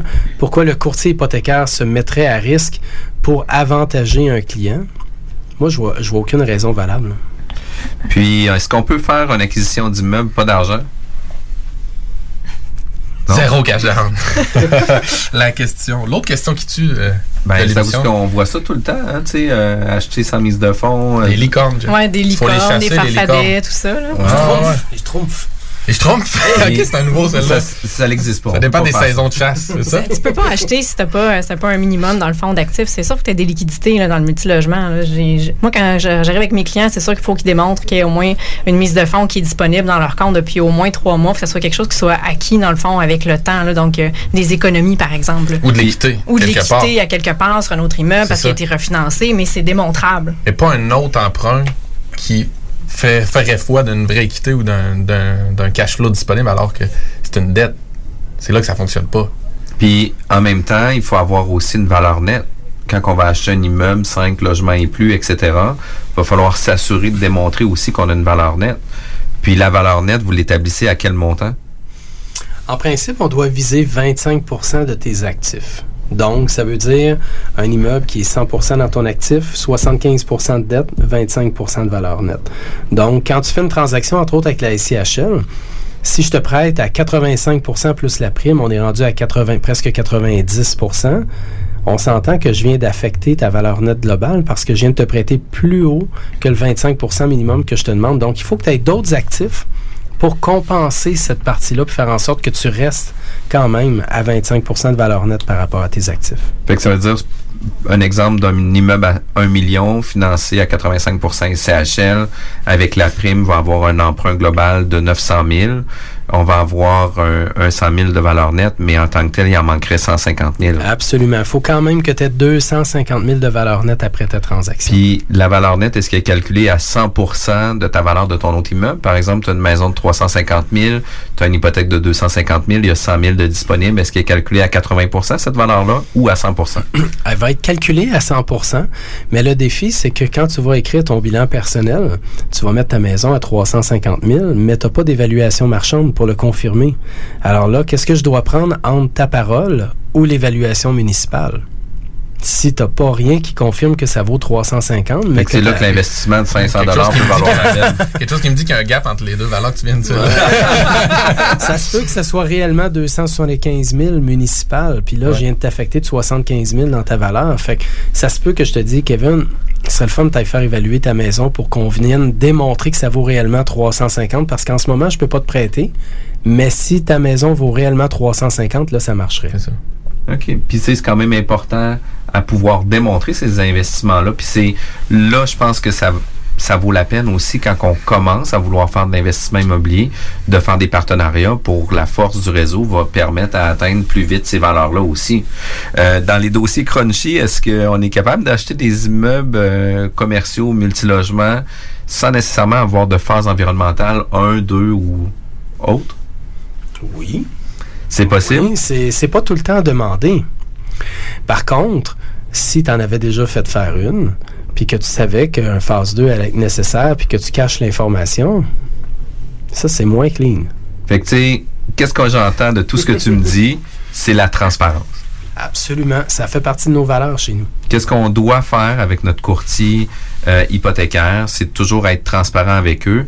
Puis je pense que ça vous donne toujours des meilleurs résultats de toute façon, la, la transparence, d'être honnête aussi avec les gens, qui vont faire en sorte que du moment où ils vont avoir l'image globale de qu'est-ce que vous allez vouloir faire, ben ils vont pouvoir vous outiller directement sur euh, comment l'amener comment bien procéder, de faire vos devoirs en conséquence pour que votre résultat final soit exactement sur le X de qu'est-ce que vous voulez. C'est la même chose pour tous les professionnels à qui on fait affaire, que ce soit ton comptable après à qui tu de cacher quelque chose, ça, ça va te revenir d'une façon ou d'une autre, ou ton courtier immobilier, euh, ou ton avocat à qui tu, tu dis pas toute l'information. Ça revient encore à dire qu'à court terme, peut-être que tu vas te sentir gagnant, mais certainement qu'à moyen terme ou à long terme, tu vas te faire reprendre dans le détour. Là.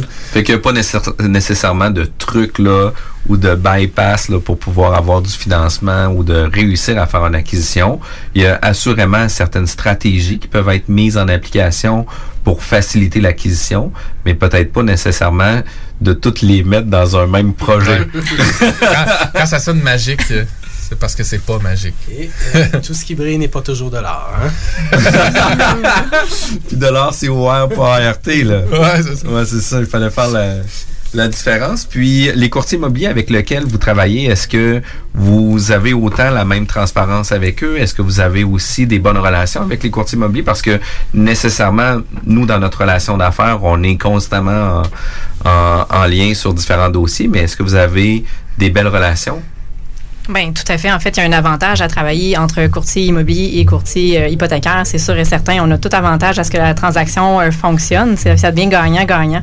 Euh, au niveau de la, la rétribution, euh, dans le fond, nous, on peut donner jusqu'à 25% en fait, de notre rétribution euh, aux courtiers immobiliers qui nous envoient des clients pour lesquels... Titulaire de permis? Titulaire d'un permis, effe- effectivement, de l'OASIC.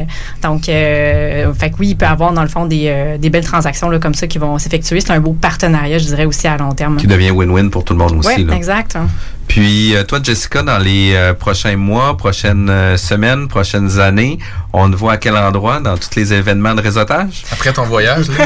Après On mon voyage, ben oui, c'est sûr, dans plusieurs événements euh, de réseautage, ça c'est sûr, je vais continuer à être active de ce côté-là. Moi, c'est c'est vraiment quelque chose qui me, qui me drive. J'aime ça, discuter au quotidien justement avec d'autres investisseurs. Fait que c'est vraiment quelque chose qui me passionne. Puis y a-tu quelque chose que tu nous donnes euh, un cue sur quoi surveiller pour l'année 2020 ou ta perspective du marché 2020 au niveau euh, de la région de Québec? T'as-tu un, t'as-tu un cue par rapport à tout ça? Est-ce que le marché va être en santé? Ben moi, je dis toujours que c'est le meilleur moment pour acheter, c'était hier. Le deuxième meilleur moment, c'est maintenant. Donc, euh, pour moi, ça va toujours rester en fait euh, un bon véhicule là, que d'acheter en fait des immeubles à revenus. Donc, euh, pour moi, la perspective va toujours être positive si tu me poses cette question-là. Ben, c'est parfait, c'est ça qu'on veut. Puis en vrai, le marché est excellent dans la région de Québec.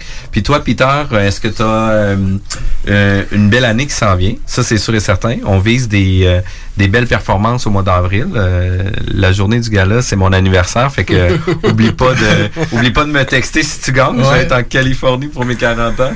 Mais euh, ça, Pas ça- rien, c'est pas rien. Ouais, c'est encore Encore. une, une formation. Ah, écoute. Moi, je te dirais que pendant que tu vas être en Californie, moi, je serai pas à Toronto pour la remise des prix du Canadian Mortgage Awards parce que moi, je vais être en avion aussi à ce moment-là. Je quitte le 16 avril pour Hawaï. Donc, je, Ok. même si je gagne, je serai pas là, C'est malheureusement, quand cette soirée-là. C'est quand même pas décevant, mais c'est plate pour toi. C'est dommage, mais. C'est arrivé va avoir un représentant sur place. Oui, pour, oui, oui, pour on, toi, va- etc. on va certainement nommer C'est un pas pour des représentant chez conditions comme les acteurs qui pas aux Oscars ou t'as pas de... J'ai mis ma frustration. C'est ça. Hey, mais Peter, c'est vraiment un énorme plaisir de te recevoir en studio. C'est vraiment plaisant de parler avec toi. À toutes les fois, on se dit, Crème, on va-tu avoir du contenu pour jaser? On va-tu avoir des nouveaux sujets? On Pas va-tu avec Peter, quelque non, chose? pas avec Jessica on non n'aura plus. pas. On n'aura Non, c'est pas. ça. On va mettre beaucoup de musique, mais c'est vraiment intéressant. c'est vraiment intéressant que vous soyez présent. Merci Jessica d'avoir accepté l'invitation d'être venue avec Peter. Merci Peter d'être présent Merci à avec toi nous. aussi. Vous voulez en connaître plus sur l'investissement immobilier, vous allez en connaître plus sur Planiprêt commercial, allez directement sur leur site Peter Quinn. Le www.courtierhypothécaire-commercial.com. Puis pour connaître toutes les capsules de la bulle immobilière, les écouter en podcast sur Spotify, Apple Podcast, Google Podcast et tous les autres. Balado Québec. Balado Québec, les Balados même, l'application. Balados. vous pouvez euh, consulter la bulle immobilière. Vous nous consultez sur notre page, euh, notre page Facebook ou sur mon site internet jean-françois-morin.ca. Je vous remercie. Bonne journée tout le monde. CJMD 96.9 Lévis. Chronique motoneige, aujourd'hui Simon, on jase destination incontournable, Saguenay-Lac-Saint-Jean, Gaspésie, Laurentide. Des incontournables, comme pas mal tout le Québec, je te dirais. Mais je veux surtout te parler de deux endroits à éviter. OK, oui. Le lac pas gelé, puis le raccourci improvisé sur le chemin public. Ouais, pas terrible, mon Simon, pas terrible. Écoute, il y a même des motoneigistes qui en reviennent jamais. Éviter les plans d'eau non sécuritaires et traverser les chemins publics aux endroits prévus, c'est la ligne à suivre. Un message du gouvernement du Québec. Vous pensez investir ou vendre en Floride depuis longtemps? Eh bien, n'attendez plus. Contactez dès maintenant Geneviève Bouchard, agente immobilière depuis 13 ans dans l'Est de la Floride. Constamment à l'affût des bonnes affaires, elle est la meilleure négociatrice que vous pourrez trouver. Vous pensez investir en Floride? Vous pensez Geneviève Bouchard. Comblez votre désir d'acquérir une propriété en Floride avec un service clé en main pour que votre investissement fructifie pendant que vous êtes ici. Investisseur, elle s'occupe de louer pour vous. De plus, elle dispose d'un service de rénovation pour l'immobilier en Floride. Vendre ou acheter, genevièvebouchard.com. genevièvebouchard.com. Vapking prend encore de l'expansion. On ouvre une succursale toute neuve à Lauson le samedi 15 février. Venez nous voir, mais surtout, si vous cherchez un emploi, contactez-nous. On prend les CV jusqu'au 7 février. Nous sommes à la recherche d'employés d'expérience pour se joindre à notre famille. 88 903 8282. 88 903 8282. Pour écouter un bon film, rien n'équivaut au cinéma Lido et des chutes. Propriété de Sylvain Gilbert, un gars de la région qui redonne énormément à sa communauté. On ne recule devant rien pour vous donner la meilleure expérience possible. Pourquoi aller se corder comme des sardines ailleurs? Il y a des gens de Québec qui traversent juste pour ça. Le cinéma Lido et des chutes, c'est là qu'on se fait notre cinéma, pas ailleurs. Visitez le ciné-détente pour les horaires, les spéciaux, les offres corporatives et bien plus. Cinéma Lido et des chutes, le cinéma à son meilleur. Lorsque l'hiver se pointe le nez, on devient tous plus attachés au confort de notre chez-soi. Pour profiter pleinement de votre espace pendant cette froide saison, faites confiance à Drolet Garneau Construction pour vos projets de rénovation intérieure. Avec son équipe de passionnés, Drolet Garneau Construction sera vous accompagner en toute transparence pour vous aider à traverser les longs mois hivernaux. Contactez-nous au 581-745-2223 ou sur dg-construction.ca et passez un bel hiver. Podcast. Que ce soit pour une soirée corporative, une graduation ou un mariage, faites appel aux productions Dominique Perrault. Avec plus de 20 ans d'expérience, Dominique Perrault et son équipe de DJ et d'animateurs qualifiés sauront satisfaire toutes vos demandes. Avec un équipement professionnel à la fine pointe de la technologie, les productions Dominique Perrault dépasseront vos attentes. Un gros party à prévoir? N'attendez plus. Communiquez dès maintenant avec les meilleurs de l'industrie au 581-991-1975. Productiondp.ca Le premier festival de musique métal féminin s'en vient à Québec. Le Festival se tiendra le 6 mars prochain au Doteuil, situé au 228 rue Saint-Joseph-Est à Québec. Les billets sont au coût de 15 sur lepointdevente.com et 20 à la porte. Le Festival, le 6 mars au Doteuil.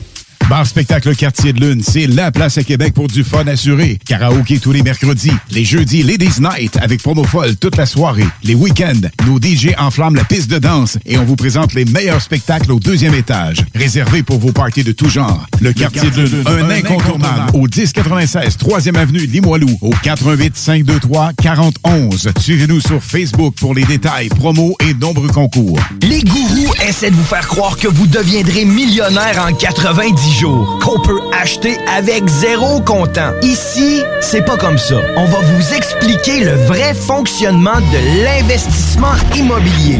Ne manquez pas, pendant la bulle immobilière, le Real Talk avec Nikolai Ray, PDG de la MREX. CJMD 96.9 Lévis. This station is now the ultimate power in the universe. Merci la gueuse. Tu es un laidron mais tu es bien bonne. T'as pas vu ton pif, hein? Les gourous essaient de vous faire croire que vous deviendrez millionnaire en 90 jours, qu'on peut acheter avec zéro comptant. Ici, c'est pas comme ça. On va vous expliquer le vrai fonctionnement de l'investissement immobilier. Voici le Real Talk avec Nikolai Ray, PDG de la MREX. On est aux chroniques du Real Talk avec Nicolas Ray, PDG de la MREX. Salut Nicolas. Yes sir, salut Jeff, comment ça va? Ça va super bien. Salut Kevin. Salut, salut vous deux. Allez. On parle d'un sujet que tu nous demandais des questions justement, Kevin, à savoir c'est quoi les erreurs qu'il faut éviter quand on négocie avec un vendeur. C'est ça, hein? C'est exactement ça. Dieu sait qu'on peut en faire Ah des oui. erreurs en négociant. C'est pas toujours évident? Non, c'est pas toujours évident. Écoute, tu sais, euh, on sait à quel point c'est important la négociation quand tu veux acheter un bloc appartement ou quand tu veux acheter n'importe quel bien immobilier. Parce qu'à quelque part, oui, le prix va avoir un effet sur l'investissement que tu fais. Il n'y a pas juste le prix dans la vie. Euh, il y a d'autres choses, il y a des conditions par rapport à l'acquisition en tant que telle. Tu sais, exemple, dans le multilogement, on peut parler d'avoir une balance de prix de vente, on peut euh, parler d'avoir une garantie de loyer, euh, par exemple. C'est toutes des choses importantes, mais ce qu'il faut comprendre, c'est que quand on rentre dans une négo avec un vendeur, il y a des manières, il y a des manières de faire des choses, il y a des manières de présenter des choses, puis il y a des erreurs qu'on peut facilement éviter. Puis tu sais, toi Jeff comme courtier immobilier, je suis convaincu que je convaincu que tu as, vu bien des moments où euh, des acheteurs proposaient quelque chose, puis tu te disais dans ta tête, aïe aïe aïe aïe, aïe c'est sûr que là, il- On s'en va met- dans le mur. On s'en va dans le mur. Ils se pas de chance, C'est là. ça, ils se donnent pas de chance. là. C'était pas la manière de le faire. là, tu sais. C'est c'est pourtant très clair. Puis, moi, je dirais que la première chose, c'est à moins de circonstances bien particulières. Tu sais, exemple, c'est une reprise de finances. Euh, le vendeur est en avis de 60 jours. C'est quelque chose de vraiment particulier. Mis à part les situations extrêmes, Moi, je pense que l'erreur numéro un qu'on peut éviter, c'est de ne pas froisser le vendeur avec notre première offre. tu sais. je pense que ça, c'est une erreur que beaucoup de gens font parce que c'est basé sur les vieilles techniques de négociation. D'ailleurs, le, le- le- le président Trump, euh, euh, je pense qu'il l'avait mis dans son livre de négociation qu'il avait écrit, mais que finalement il n'avait pas écrit là, dans, les années 90, là, le The Art of the Deal. Puis tu sais, lui, c'en est, un qui, qui a toujours prôné ce- cette espèce de... Tu rentres. Tu sais, mettons, t'as un immeuble, il est à vendre un million, là. on rentre avec une offre à 700 000 pour venir casser le vendeur tu sais, pour venir tout de suite euh, Déstabiliser. en- déstabiliser, euh, ancrer un prix super bas pour euh, essayer de ramener vers le milieu. Mais tu sais, c'est-tu quelque chose qui marche souvent, toi, Jeff, euh, dans, ton- dans ta job de courtier immobilier? Pas en ce moment. Jamais. Non, jamais? Jamais. Comment ça? Puis, écoute, de toute façon, euh, les gens, on vient fermer la discussion, Mm. on vient fermer le, la possibilité d'avoir une, une négociation avec les partis parce que les gens vont se sentir offusqués de ça, puis ils voudront même pas continuer à vouloir transiger avec eux. Puis, euh, tu sais, dans un cas personnel, j'ai vendu un immeuble euh, euh, à revenu. Puis la dame, elle me posait plusieurs questions, pour quelle raison qu'on vendait sans garantie légale, etc. Puis c'est un immeuble que j'avais eu depuis plusieurs années. C'est un immeuble de 1850. Je voulais pas être garant des 150 derniers propriétaires. Puis, euh, comme elle me revenait, puis c'est pas toujours une question de négociation, mais comme elle me revenait toujours une question de garantie, pourquoi tu vends sans garantie, tu as quelque chose à cacher, etc. Puis je dis, ben non, tu sais, on a toutes les factures, on a tout fait les travaux, voici qu'est-ce qu'il y en est de l'état de l'immeuble. Par contre, tout ce qui n'a pas été fait, je veux pas être garant de ça non plus. Puis à ce moment-là, moi, j'ai appelé mon courtier, puis j'ai dit, écoute, cette dame-là, même si elle m'offre 100 000 pièces de plus, j'y vends pas. Fait que euh, c'est terminé. Tu diras à la madame qu'elle arrête d'appeler. Je veux plus rien savoir. Puis si elle donne même 100 000 de plus, elle l'achètera pas plus non plus. Fait qu'elle s'est fermée la discussion. Puis une question de froisser. Puis là, c'était pas une question de prix. C'est une question de, de d'approche puis d'approche. de- Exact. c'est ça de, de te pitcher son stress dans ce cas-là finalement là. exact de te pousser d'arriver avec une énergie négative là. Parce que ce que les gens comprennent pas, c'est que dans une transaction immobilière, c'est une danse. hein. C'est une, une danse entre l'acheteur et le vendeur. Puis ça, ben, il y a d'autres acteurs qui sont là, le courtier, euh, Les évaluateurs. les évaluateurs, le notaire, euh, euh, test de sol, euh, inspecteur. Il y a un paquet d'intervenants là-dedans, puis un paquet d'acteurs là-dedans. Mais ultimement, c'est une danse. Mais tu peux pas danser avec quelqu'un Qui a pas le goût d'être avec toi. qui a pas le goût d'être là. Tu sais, si t'arrives dans le bar, là, tu t'en vas tout de suite voir une fille, puis tu dis, hey, euh, hey salut Shirley, euh, t'es sexy pas mal. Hein. Nice shoes, danser avec moi, tu sais. euh, puis quand tu sacs une claque d'en face, puis quand ça s'en va, ben, tu sais. Ça va être tough. Tu peux pas, tu peux pas danser avec. Même si t'es le meilleur danseur au monde. Tu sais, t'es peut-être le meilleur négociateur au monde. Mais tu t'es même pas donné la chance de négocier, finalement. Ça, je pense que c'est l'erreur majeure à éviter en négociation avec les vendeurs.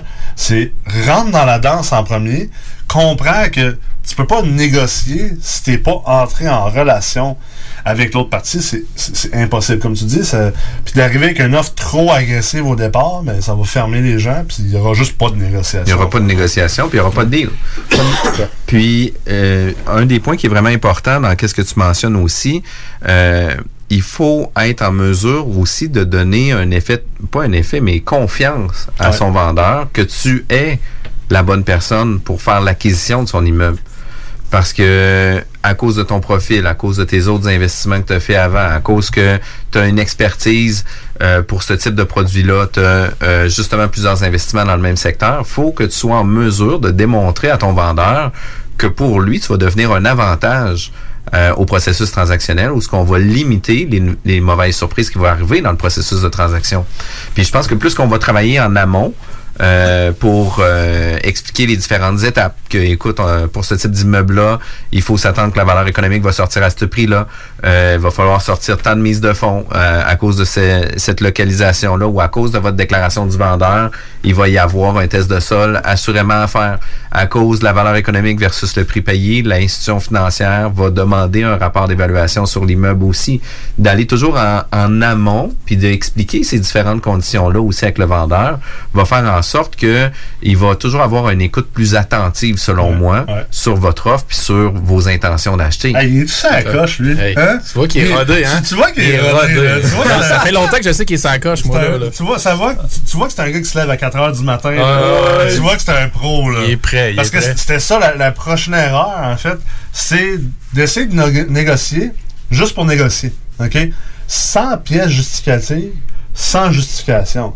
Ça, c'est la paix, c'est une des pires erreurs que tu peux faire. C'est d'arriver puis de dire, euh, ben, après la visite, là, ben, je veux une baisse de prix. Je veux une baisse de prix de 50 000. Pourquoi? Ben, parce que je veux une baisse de prix de 50 000. J'ai besoin de mon, mon bonbon, C'est ça. mon cadeau. C'est ça. Ou euh, voici, euh, tu sais, euh, voici le prix que je t'offre. OK? Pourquoi? Tu sais, si tu offres un prix ou euh, un prix avec un certain montage financier, moi, la manière que je le fais, c'est que j'arrive toujours avec voici comment je suis arrivé à ce prix-là. Je suis arrivé à ce prix-là pour telle et telle et telle raison. Exemple, à ce prix-là, euh, avoir tant d'hypothèques, je vais devoir mettre tant de mise de fonds, mon rendement sur mise de fonds va être de X Puis bien, en bas de ce rendement de, mise de fonds-là, ben écoutez, euh, vous comprendrez que je suis même pas sûr que vous, vous l'achèteriez, l'immeuble. Alors, voilà pourquoi je, fais ça. Euh, tu sais, euh, exemple, une balance de prix de vente, ben, je vous propose une balance de prix de vente de X montant parce que malheureusement, vous n'avez pas assez augmenté les loyers au fur et mesure que vous avez détenu cet immeuble-là. Je vais donc devoir rentrer, investir beaucoup d'argent dans l'immeuble, prendre donc beaucoup de risques parce qu'il va y avoir un, un- un roulement de locataires. Je, je- puis, tu sais, on s'entend que la construction-rénovation, c'est toujours quelque chose de risqué. Euh, dépassement de coûts, dépassement de délai. Tu sais, toi, Kevin, t'as été là-dedans. là, tu, tu- tu sais c'est quoi. là. Euh, c'est pas tous les entrepreneurs qui sont capables de respecter un budget ni, ni des délais. Là, tu sais. Même les meilleurs. Même les meilleurs, c'est ça. Des fois, tu Des contrôles pas certaines. Il y a des surprises. Puis quand tu rénoves une bâtisse usagée, il y a bien plus de surprises que quand tu achètes un terrain puis tu construis un Ah, immeuble ouais. neuf. On s'entend. C'est clair. Fait, que- fait qu'il faut que tu sois capable de justifier ce que tu fais. Et c'est une erreur de rentrer dans une négociation puis de proposer des, des- des choses comme un prix ou différents paramètres de l'acquisition sans justifier le pourquoi? Pourquoi Ben, tu montres, tu montres les devoirs que tu as fait. Ouais. Tu, tu te donnes une crédibilité dans la démarche, puis tu Ouais. montres que tu n'es pas en train de juste essayer de pousser une offre. Puis, euh, Ça garde les gens ouverts. T'es Ouais, pas c'est juste. ça. Ils ont- là, ils ont pas, ils pourront pas avoir l'impression de. Ah, il, il essaie juste de me squeezer là, sur le prix, puis il essaie juste d'aller chercher là, chaque dernière goutte qui reste. Non, non, non. Tu démontres que, OK, tu es un investisseur sophistiqué, tu sais ce que tu fais, tu es intelligent, tu es stratégique, tu pas n'importe quoi. Tu es intéressé par la propriété pour telle, telle, telle raison, mais bien sûr, c'est pas au détriment de, par exemple, le rendement ou au détriment du cash flow. Ça, c'est. T'es pas là pour faire de la charité non plus, là. C'est comme ça qu'on convainc les gens, dans le fond. Tu sais, Ouais. C'est en amenant tes points, en les étalant, qu'à un moment donné, ils achètent ton idée puis ils disent OK, ça fait quand même du sens ce que tu amènes là. Si tu essaies juste de me casser sur 50 000, je vais me braquer, ça va être terminé. C'est clair, tu voudrais pas négocier. Pas faire tout. Récemment, on a eu une transaction immobilière sur euh, une maison unifamiliale. Tu sais, on est hors contexte euh, versus le multilogement. On a un rapport d'inspection qui suit euh, le processus de la transaction. Suite au rapport de la transaction, il y a de l'entretien à faire. Puis c'est pas de l'entretien qui est majeur, mais c'est de l'entretien euh, qui est à corriger.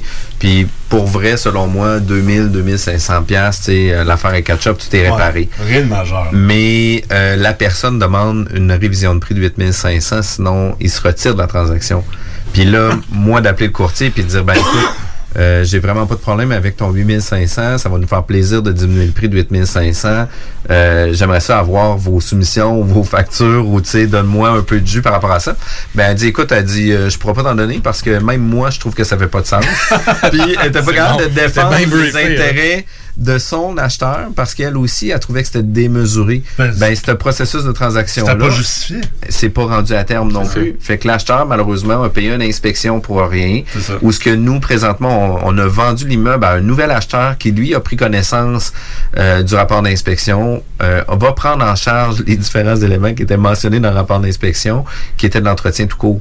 Fait que tu sais, c'est ça. toujours. Tu peux, euh, pas en, tu peux pas en passer une, finalement. Tu sais, je veux c'est- dire, si t'as- dans l'exemple que tu dis, il y avait vraiment fait un- une démarche de soumission qui était effectivement, mettons, arrivé à 8500. Tu lui aurais donné une certaine crédibilité, tu aurais regardé ce qu'il y en a, puis à la limite, tu aurais dit, bon, ben, On moi, je pense que je peux le faire. Ben oui. Ou, ouais, tu aurais acquiescé, tu dit, moi, je pense que je peux le faire pour 2500, 3000, puis ça aurait continué la, la fameuse danse. Tu sais, la manière intelligente de le faire, ça aurait été comme, ben, tu sais, mettons, qu'il réussit à aller chercher une, une- une soumission, on va dire, pas, pas exagérée ou gonflée. Mettons, avec l'entrepreneur le plus dispendieux, puis que ça aurait été de 5000, mettons. Mais que tu sais très bien que si tu avais fait ça soit en jobber, ça t'a coûté 2000, ou avec un entrepreneur moins dispendieux, peut-être 3005. Ben là, au moins, là, c'est correct d'arriver avec le 5000 de baisse de prix, puis de dire, ben, tu sais, c'est c'est parce que là, je veux le faire par cet entrepreneur-là. Puis la soumission qu'il m'a faite, c'est 5 000. tu sais. Puis on est capable de le contester ben aussi oui. parce que tu vas pouvoir faire venir ton expert, contre-expertiser, arriver à une nouvelle solution. Mais tu sais, dans des cas comme ça, on peut pas juste tirer la couverture de son Ben côté.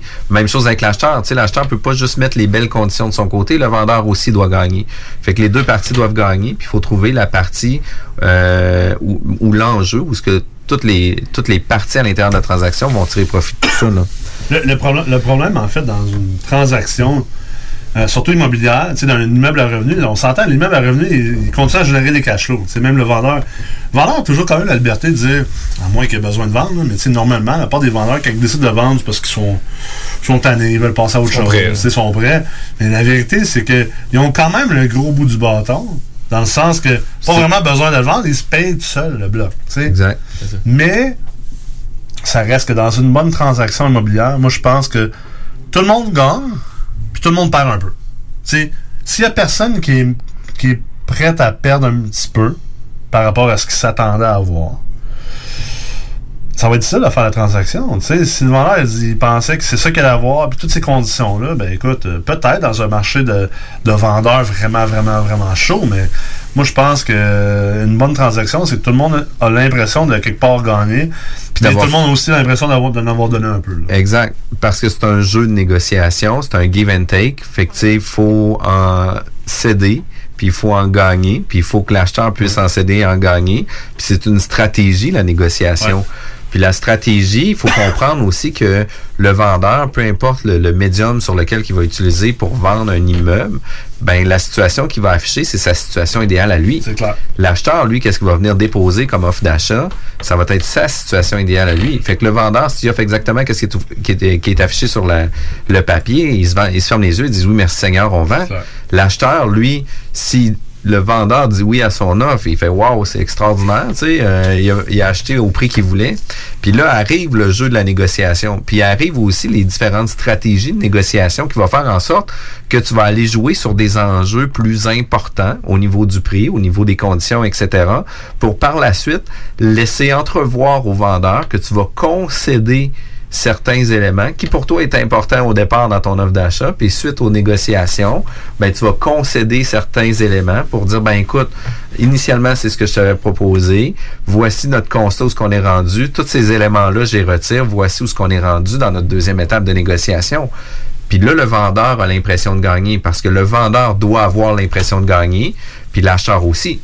Fait que c'est pas toujours évident. Fait qu'il faut, on est aux échecs, faut déjà prévoir le coût sur lequel il va s'en venir. Puis quand on fait une offre, euh, il faut déjà avoir le plan. C'est quoi la contre-offre qu'on va recevoir par rapport à ça? Puis à quel endroit qu'on va différencier l'enjeu qui peut être plus important pour l'investisseur ou le vendeur et ou euh, l'acheteur. là. Fait que c'est ça qui est vraiment important. Mais C'est toi, clair. Nick, tu devais penser à la même chose que moi, mais ça fait penser à Annie euh, La Liberté, je pense qu'on avait reçu justement, qui est experte en négociation. Ouais, qui est d'enseignement au Collège d'Amérique. C'est ça qui, am- qui amène le concept de fausse concession, comme tu dis là, de, de- Ouais. de monnayer un petit peu quelque chose que tu laisses en balance. Puis moi, je pense aussi qu'il faut faut aimer le jeu de la négociation. Oui. Que faut comme rentrer là-dedans et dire, OK, là, on s'amuse, puis ça prend des outils. Tu sais, faut aimer ça, mais ça prend des outils, Quand- ça quand prend tu- une créativité pour le faire aussi. Quand là. tu le fais bien et que tu n'essayes pas de juste voler du monde, c'est vraiment le fun de négocier. là. Moi, j'ai dans une couple de négociations en ce moment, là, puis c'est super trippant. là. Puis, tu sais, c'est- c'est- ça te permet toi aussi de te tester comme personne. Tu sais, ça te permet de tester tes propres croyances, tes propres limites. Ah, puis il y a des gens qui viennent te tester aussi. Oh, ouais, ouais, Ah, ouais, c'est Mais ça. c'est une question de mœurs aussi. Ouais. Euh, ici au ça Québec, faut aimer ça. C'est- C'est On n'a pas un mœurs de, de négociateur. Va, Par t'en- contre, va, va au va va, va au Maroc, euh, euh, va euh, au Moyen-Orient. c'est ça. c'est des maîtres négociateurs. C'est dans la culture, en fait. Il faut même pas que tu le prennes personnel. Ouais. Tout est négociable. Ce qui m'amène, en fait, au à la troisième erreur. Et je dirais que cette erreur-là, c'est ça ressemble un peu au piège justificatif, tu sais, de pas justifier sa négo. Mais dans celui-ci, c'est pas facile de voir. Puis dans le multilogement, euh, c'est pas les, c'est pas le marché des maisons. Fait que si, exemple, tu veux négocier une balance de prix de vente avec un vendeur, tu aimerais que le vendeur te finance une partie de la mise de fonds. Disons que tu as un vendeur qui vend un immeuble pour un million de dollars. Euh, le vendeur a euh, 750 000 d'hypothèque et euh, toi, tu demandes euh, d'a- d'avoir une balance de prix de vente de 200 000 dollars. Ben, t'as pas vraiment fait de devoirs. T'aurais dû aller sur le, sur le registre foncier et aller voir c'est quoi l'hypothèque restante sur l'immeuble. Si tu vois que le vendeur, il vend un immeuble pour un million puis qu'il y a encore 750 000 d'hypothèque dessus, là, mais la vérité, c'est qu'il n'y a pas bien même place pour te faire une balance de prix de vente, pour te financer une partie de la mise de fonds. Parce que, euh, par exemple, s'il avait acheté la bâtisse il y a 10 ans, il va avoir du gain en capital à payer en sortant d'acheter le notaire. Même avec une balance de prix de vente, il y a, y un certain gain en capital à payer, puis une, une récupération d'amortissement. Donc, le vendeur, même s'il voulait, financièrement, est pas capable. Alors, ça, c'est une erreur dans la négociation d'aller demander quelque chose que tu aurais pu vérifier qui ne se fait pas ou qui n'est pas possible dans cette transaction-là. Parce que finalement, ben, tu perds du temps. Puis moi, j'appelle ça gaspiller une cartouche. Tu sais, c'est comme. Tirer à blanc, là. Ben oui, tu viens de tirer à blanc. Là, tu as utilisé une cartouche. Là. Là, fait que, tu sais, il te reste moins de cartouches pour le reste de ta négociation. Euh, Mais il faut que tu te prépares par rapport à l'autre. Ça me fait penser à un parallèle de, mettons, un négociateur, mais professionnel ou expatrié ou qui Oui. irait voir à quelque part pour négocier un, je sais pas, pas un traité de paix ou quelque chose de commercial, ben, qu'est-ce qu'il va faire? Il va, il va vraiment se préparer, savoir comment ça fonctionne là-bas, c'est quoi les, ses capacités, qu'est-ce qu'il risque de concéder. Fait on peut le faire à petite échelle pour un siplex qu'on achète. C'est quoi la situation du vendeur? Absolument. Situation humaine, mais la situation financière, comme tu viens de dire là, pour, Absolument. pour être sûr qu'il pourra éventuellement faire une balance de prix de vente, puis C'est combien. C'est clair. Puis je dirais la dernière erreur, pour, pour clore l'émission, c'est de pas. Tu sais, quand tu fais une négociation, puis que tu es trop requin, puis que tu essaies de trop être un contre l'autre, ça amène pas des très belles relations. Mais là, si tu fais tout ce qu'on t'a dit de faire aujourd'hui, mais tu risques de peut-être avoir quand même une belle relation avec le vendeur. Ben, L'erreur numéro 4, la dernière erreur de la journée, c'est de pas demander au vendeur Tu n'as pas d'autre chose à vendre? Exactement. c'est bon, ça. C'est qui est bon, hein? Il est fort, il On- il a on- fait ses devoirs, Il a fait ses a devoirs, là. On voit qu'il est préparé, là. Hey, son combien de fois, là, que c'est quelque chose que les gens oublient de faire?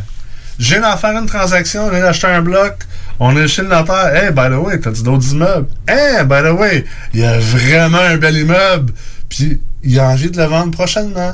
Fait que là, ça nous permet, nous, de faire le travail en amont, puis de faire le plus possible pour s'assurer qu'on ramasse cet immeuble-là avant même qu'il soit affiché à nulle part, avant même que personne d'autre ait accès à l'immeuble. Écoute, juste la parce qu'on a posé négociation la que tu vas avoir avec cette personne-là va être comment? Facilitante. Très facilitante. Ah, les bases sont mises. J'arrive d'aller au. Normandin avec, là, tu sais. Puis c'était comme, ben, on va trouver une manière de faire la transaction. C'est ça, il y a le goût, là, de tu sais. danser avec toi. C'est ça, Il y a exactement. On aime ça, les danseurs en Ouais. négociation. Euh, Yeah. Nicolas, c'est vraiment intéressant. Si on va avoir plus d'informations euh, au niveau de la négociation, au niveau de l'investissement immobilier, de quelle façon qu'on peut con- euh, con- te contacter? Sur les réseaux sociaux, euh, toutes les, les identités de MREX, euh, site web de MREX également. On a aussi un collège virtuel en ligne, avec des cours en ligne. Et bien sûr, mes propres réseaux sociaux, Nicolas Ray, partout sur Facebook, Instagram et LinkedIn. Merci Nicolas, Merci. merci, Kevin. Passez une belle journée tout le monde. CJMD 96.9 Lévis, l'alternative radio. Talk, rock and hip-hop.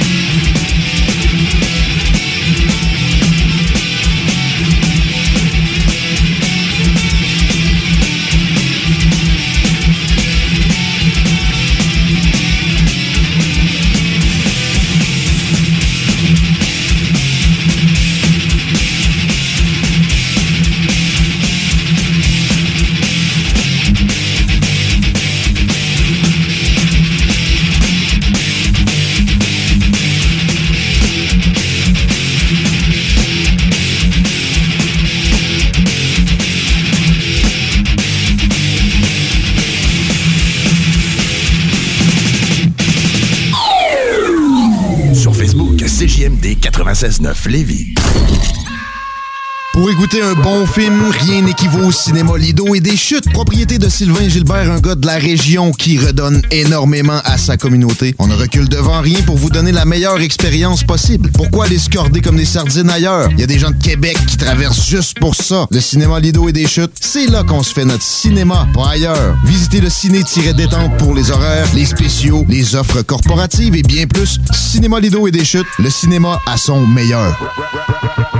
Lorsque l'hiver se pointe le nez, on devient tous plus attachés au confort de notre chez-soi. Pour profiter pleinement de votre espace pendant cette froide saison, faites confiance à Drolet Garneau Construction pour vos projets de rénovation intérieure. Avec son équipe de passionnés, Drolet Garneau Construction sera vous accompagner en toute transparence pour vous aider à traverser les longs mois hivernaux. Contactez-nous au 581-745-2223 ou sur dg-construction.ca et passez un bel hiver. On vous le dira jamais assez, chez Lisette, on trouve de tout.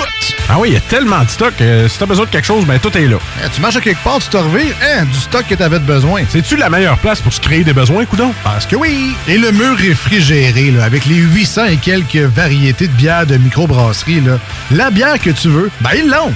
Ce qui est le fun, c'est que tu peux te prendre deux bières par jour toute l'année. C'est ça. Tu consulter plus tard pour ton problème d'alcoolisme. Dépanneur Lisette, 354 Avenue des Ruisseaux, Pintendre. En spectacle au bar Quartier de Lune en février, des hommages à Billy Talent, Three Days Grace, System of a Down, Disturbed, Lincoln Park, Bob Marley pour la Saint-Valentin, Red Hot Chili Peppers, Green Day, Metallica, Megadeth, Godsmack, Rage Against the Machine, VIP disponible.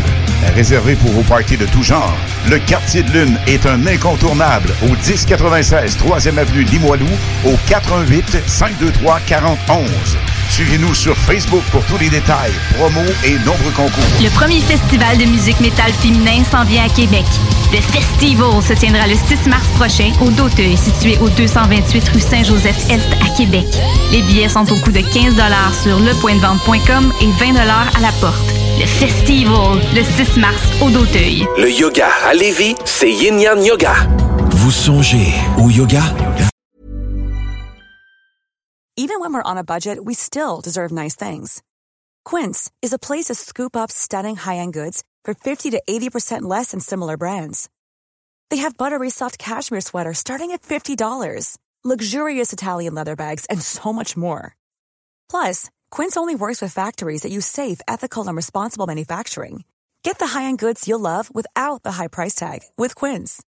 Go to quince.com slash style for free shipping and 365-day returns. Mom deserves the best, and there's no better place to shop for Mother's Day than Whole Foods Market. They're your destination for unbeatable savings, from premium gifts to show-stopping flowers and irresistible desserts. Start by saving 33% with Prime on all body care and candles. Then get a 15-stem bunch of tulips for just $9.99 each with Prime. Round out Mom's menu with festive rosé, irresistible berry chantilly cake, and more special treats. Come celebrate Mother's Day at Whole Foods Market.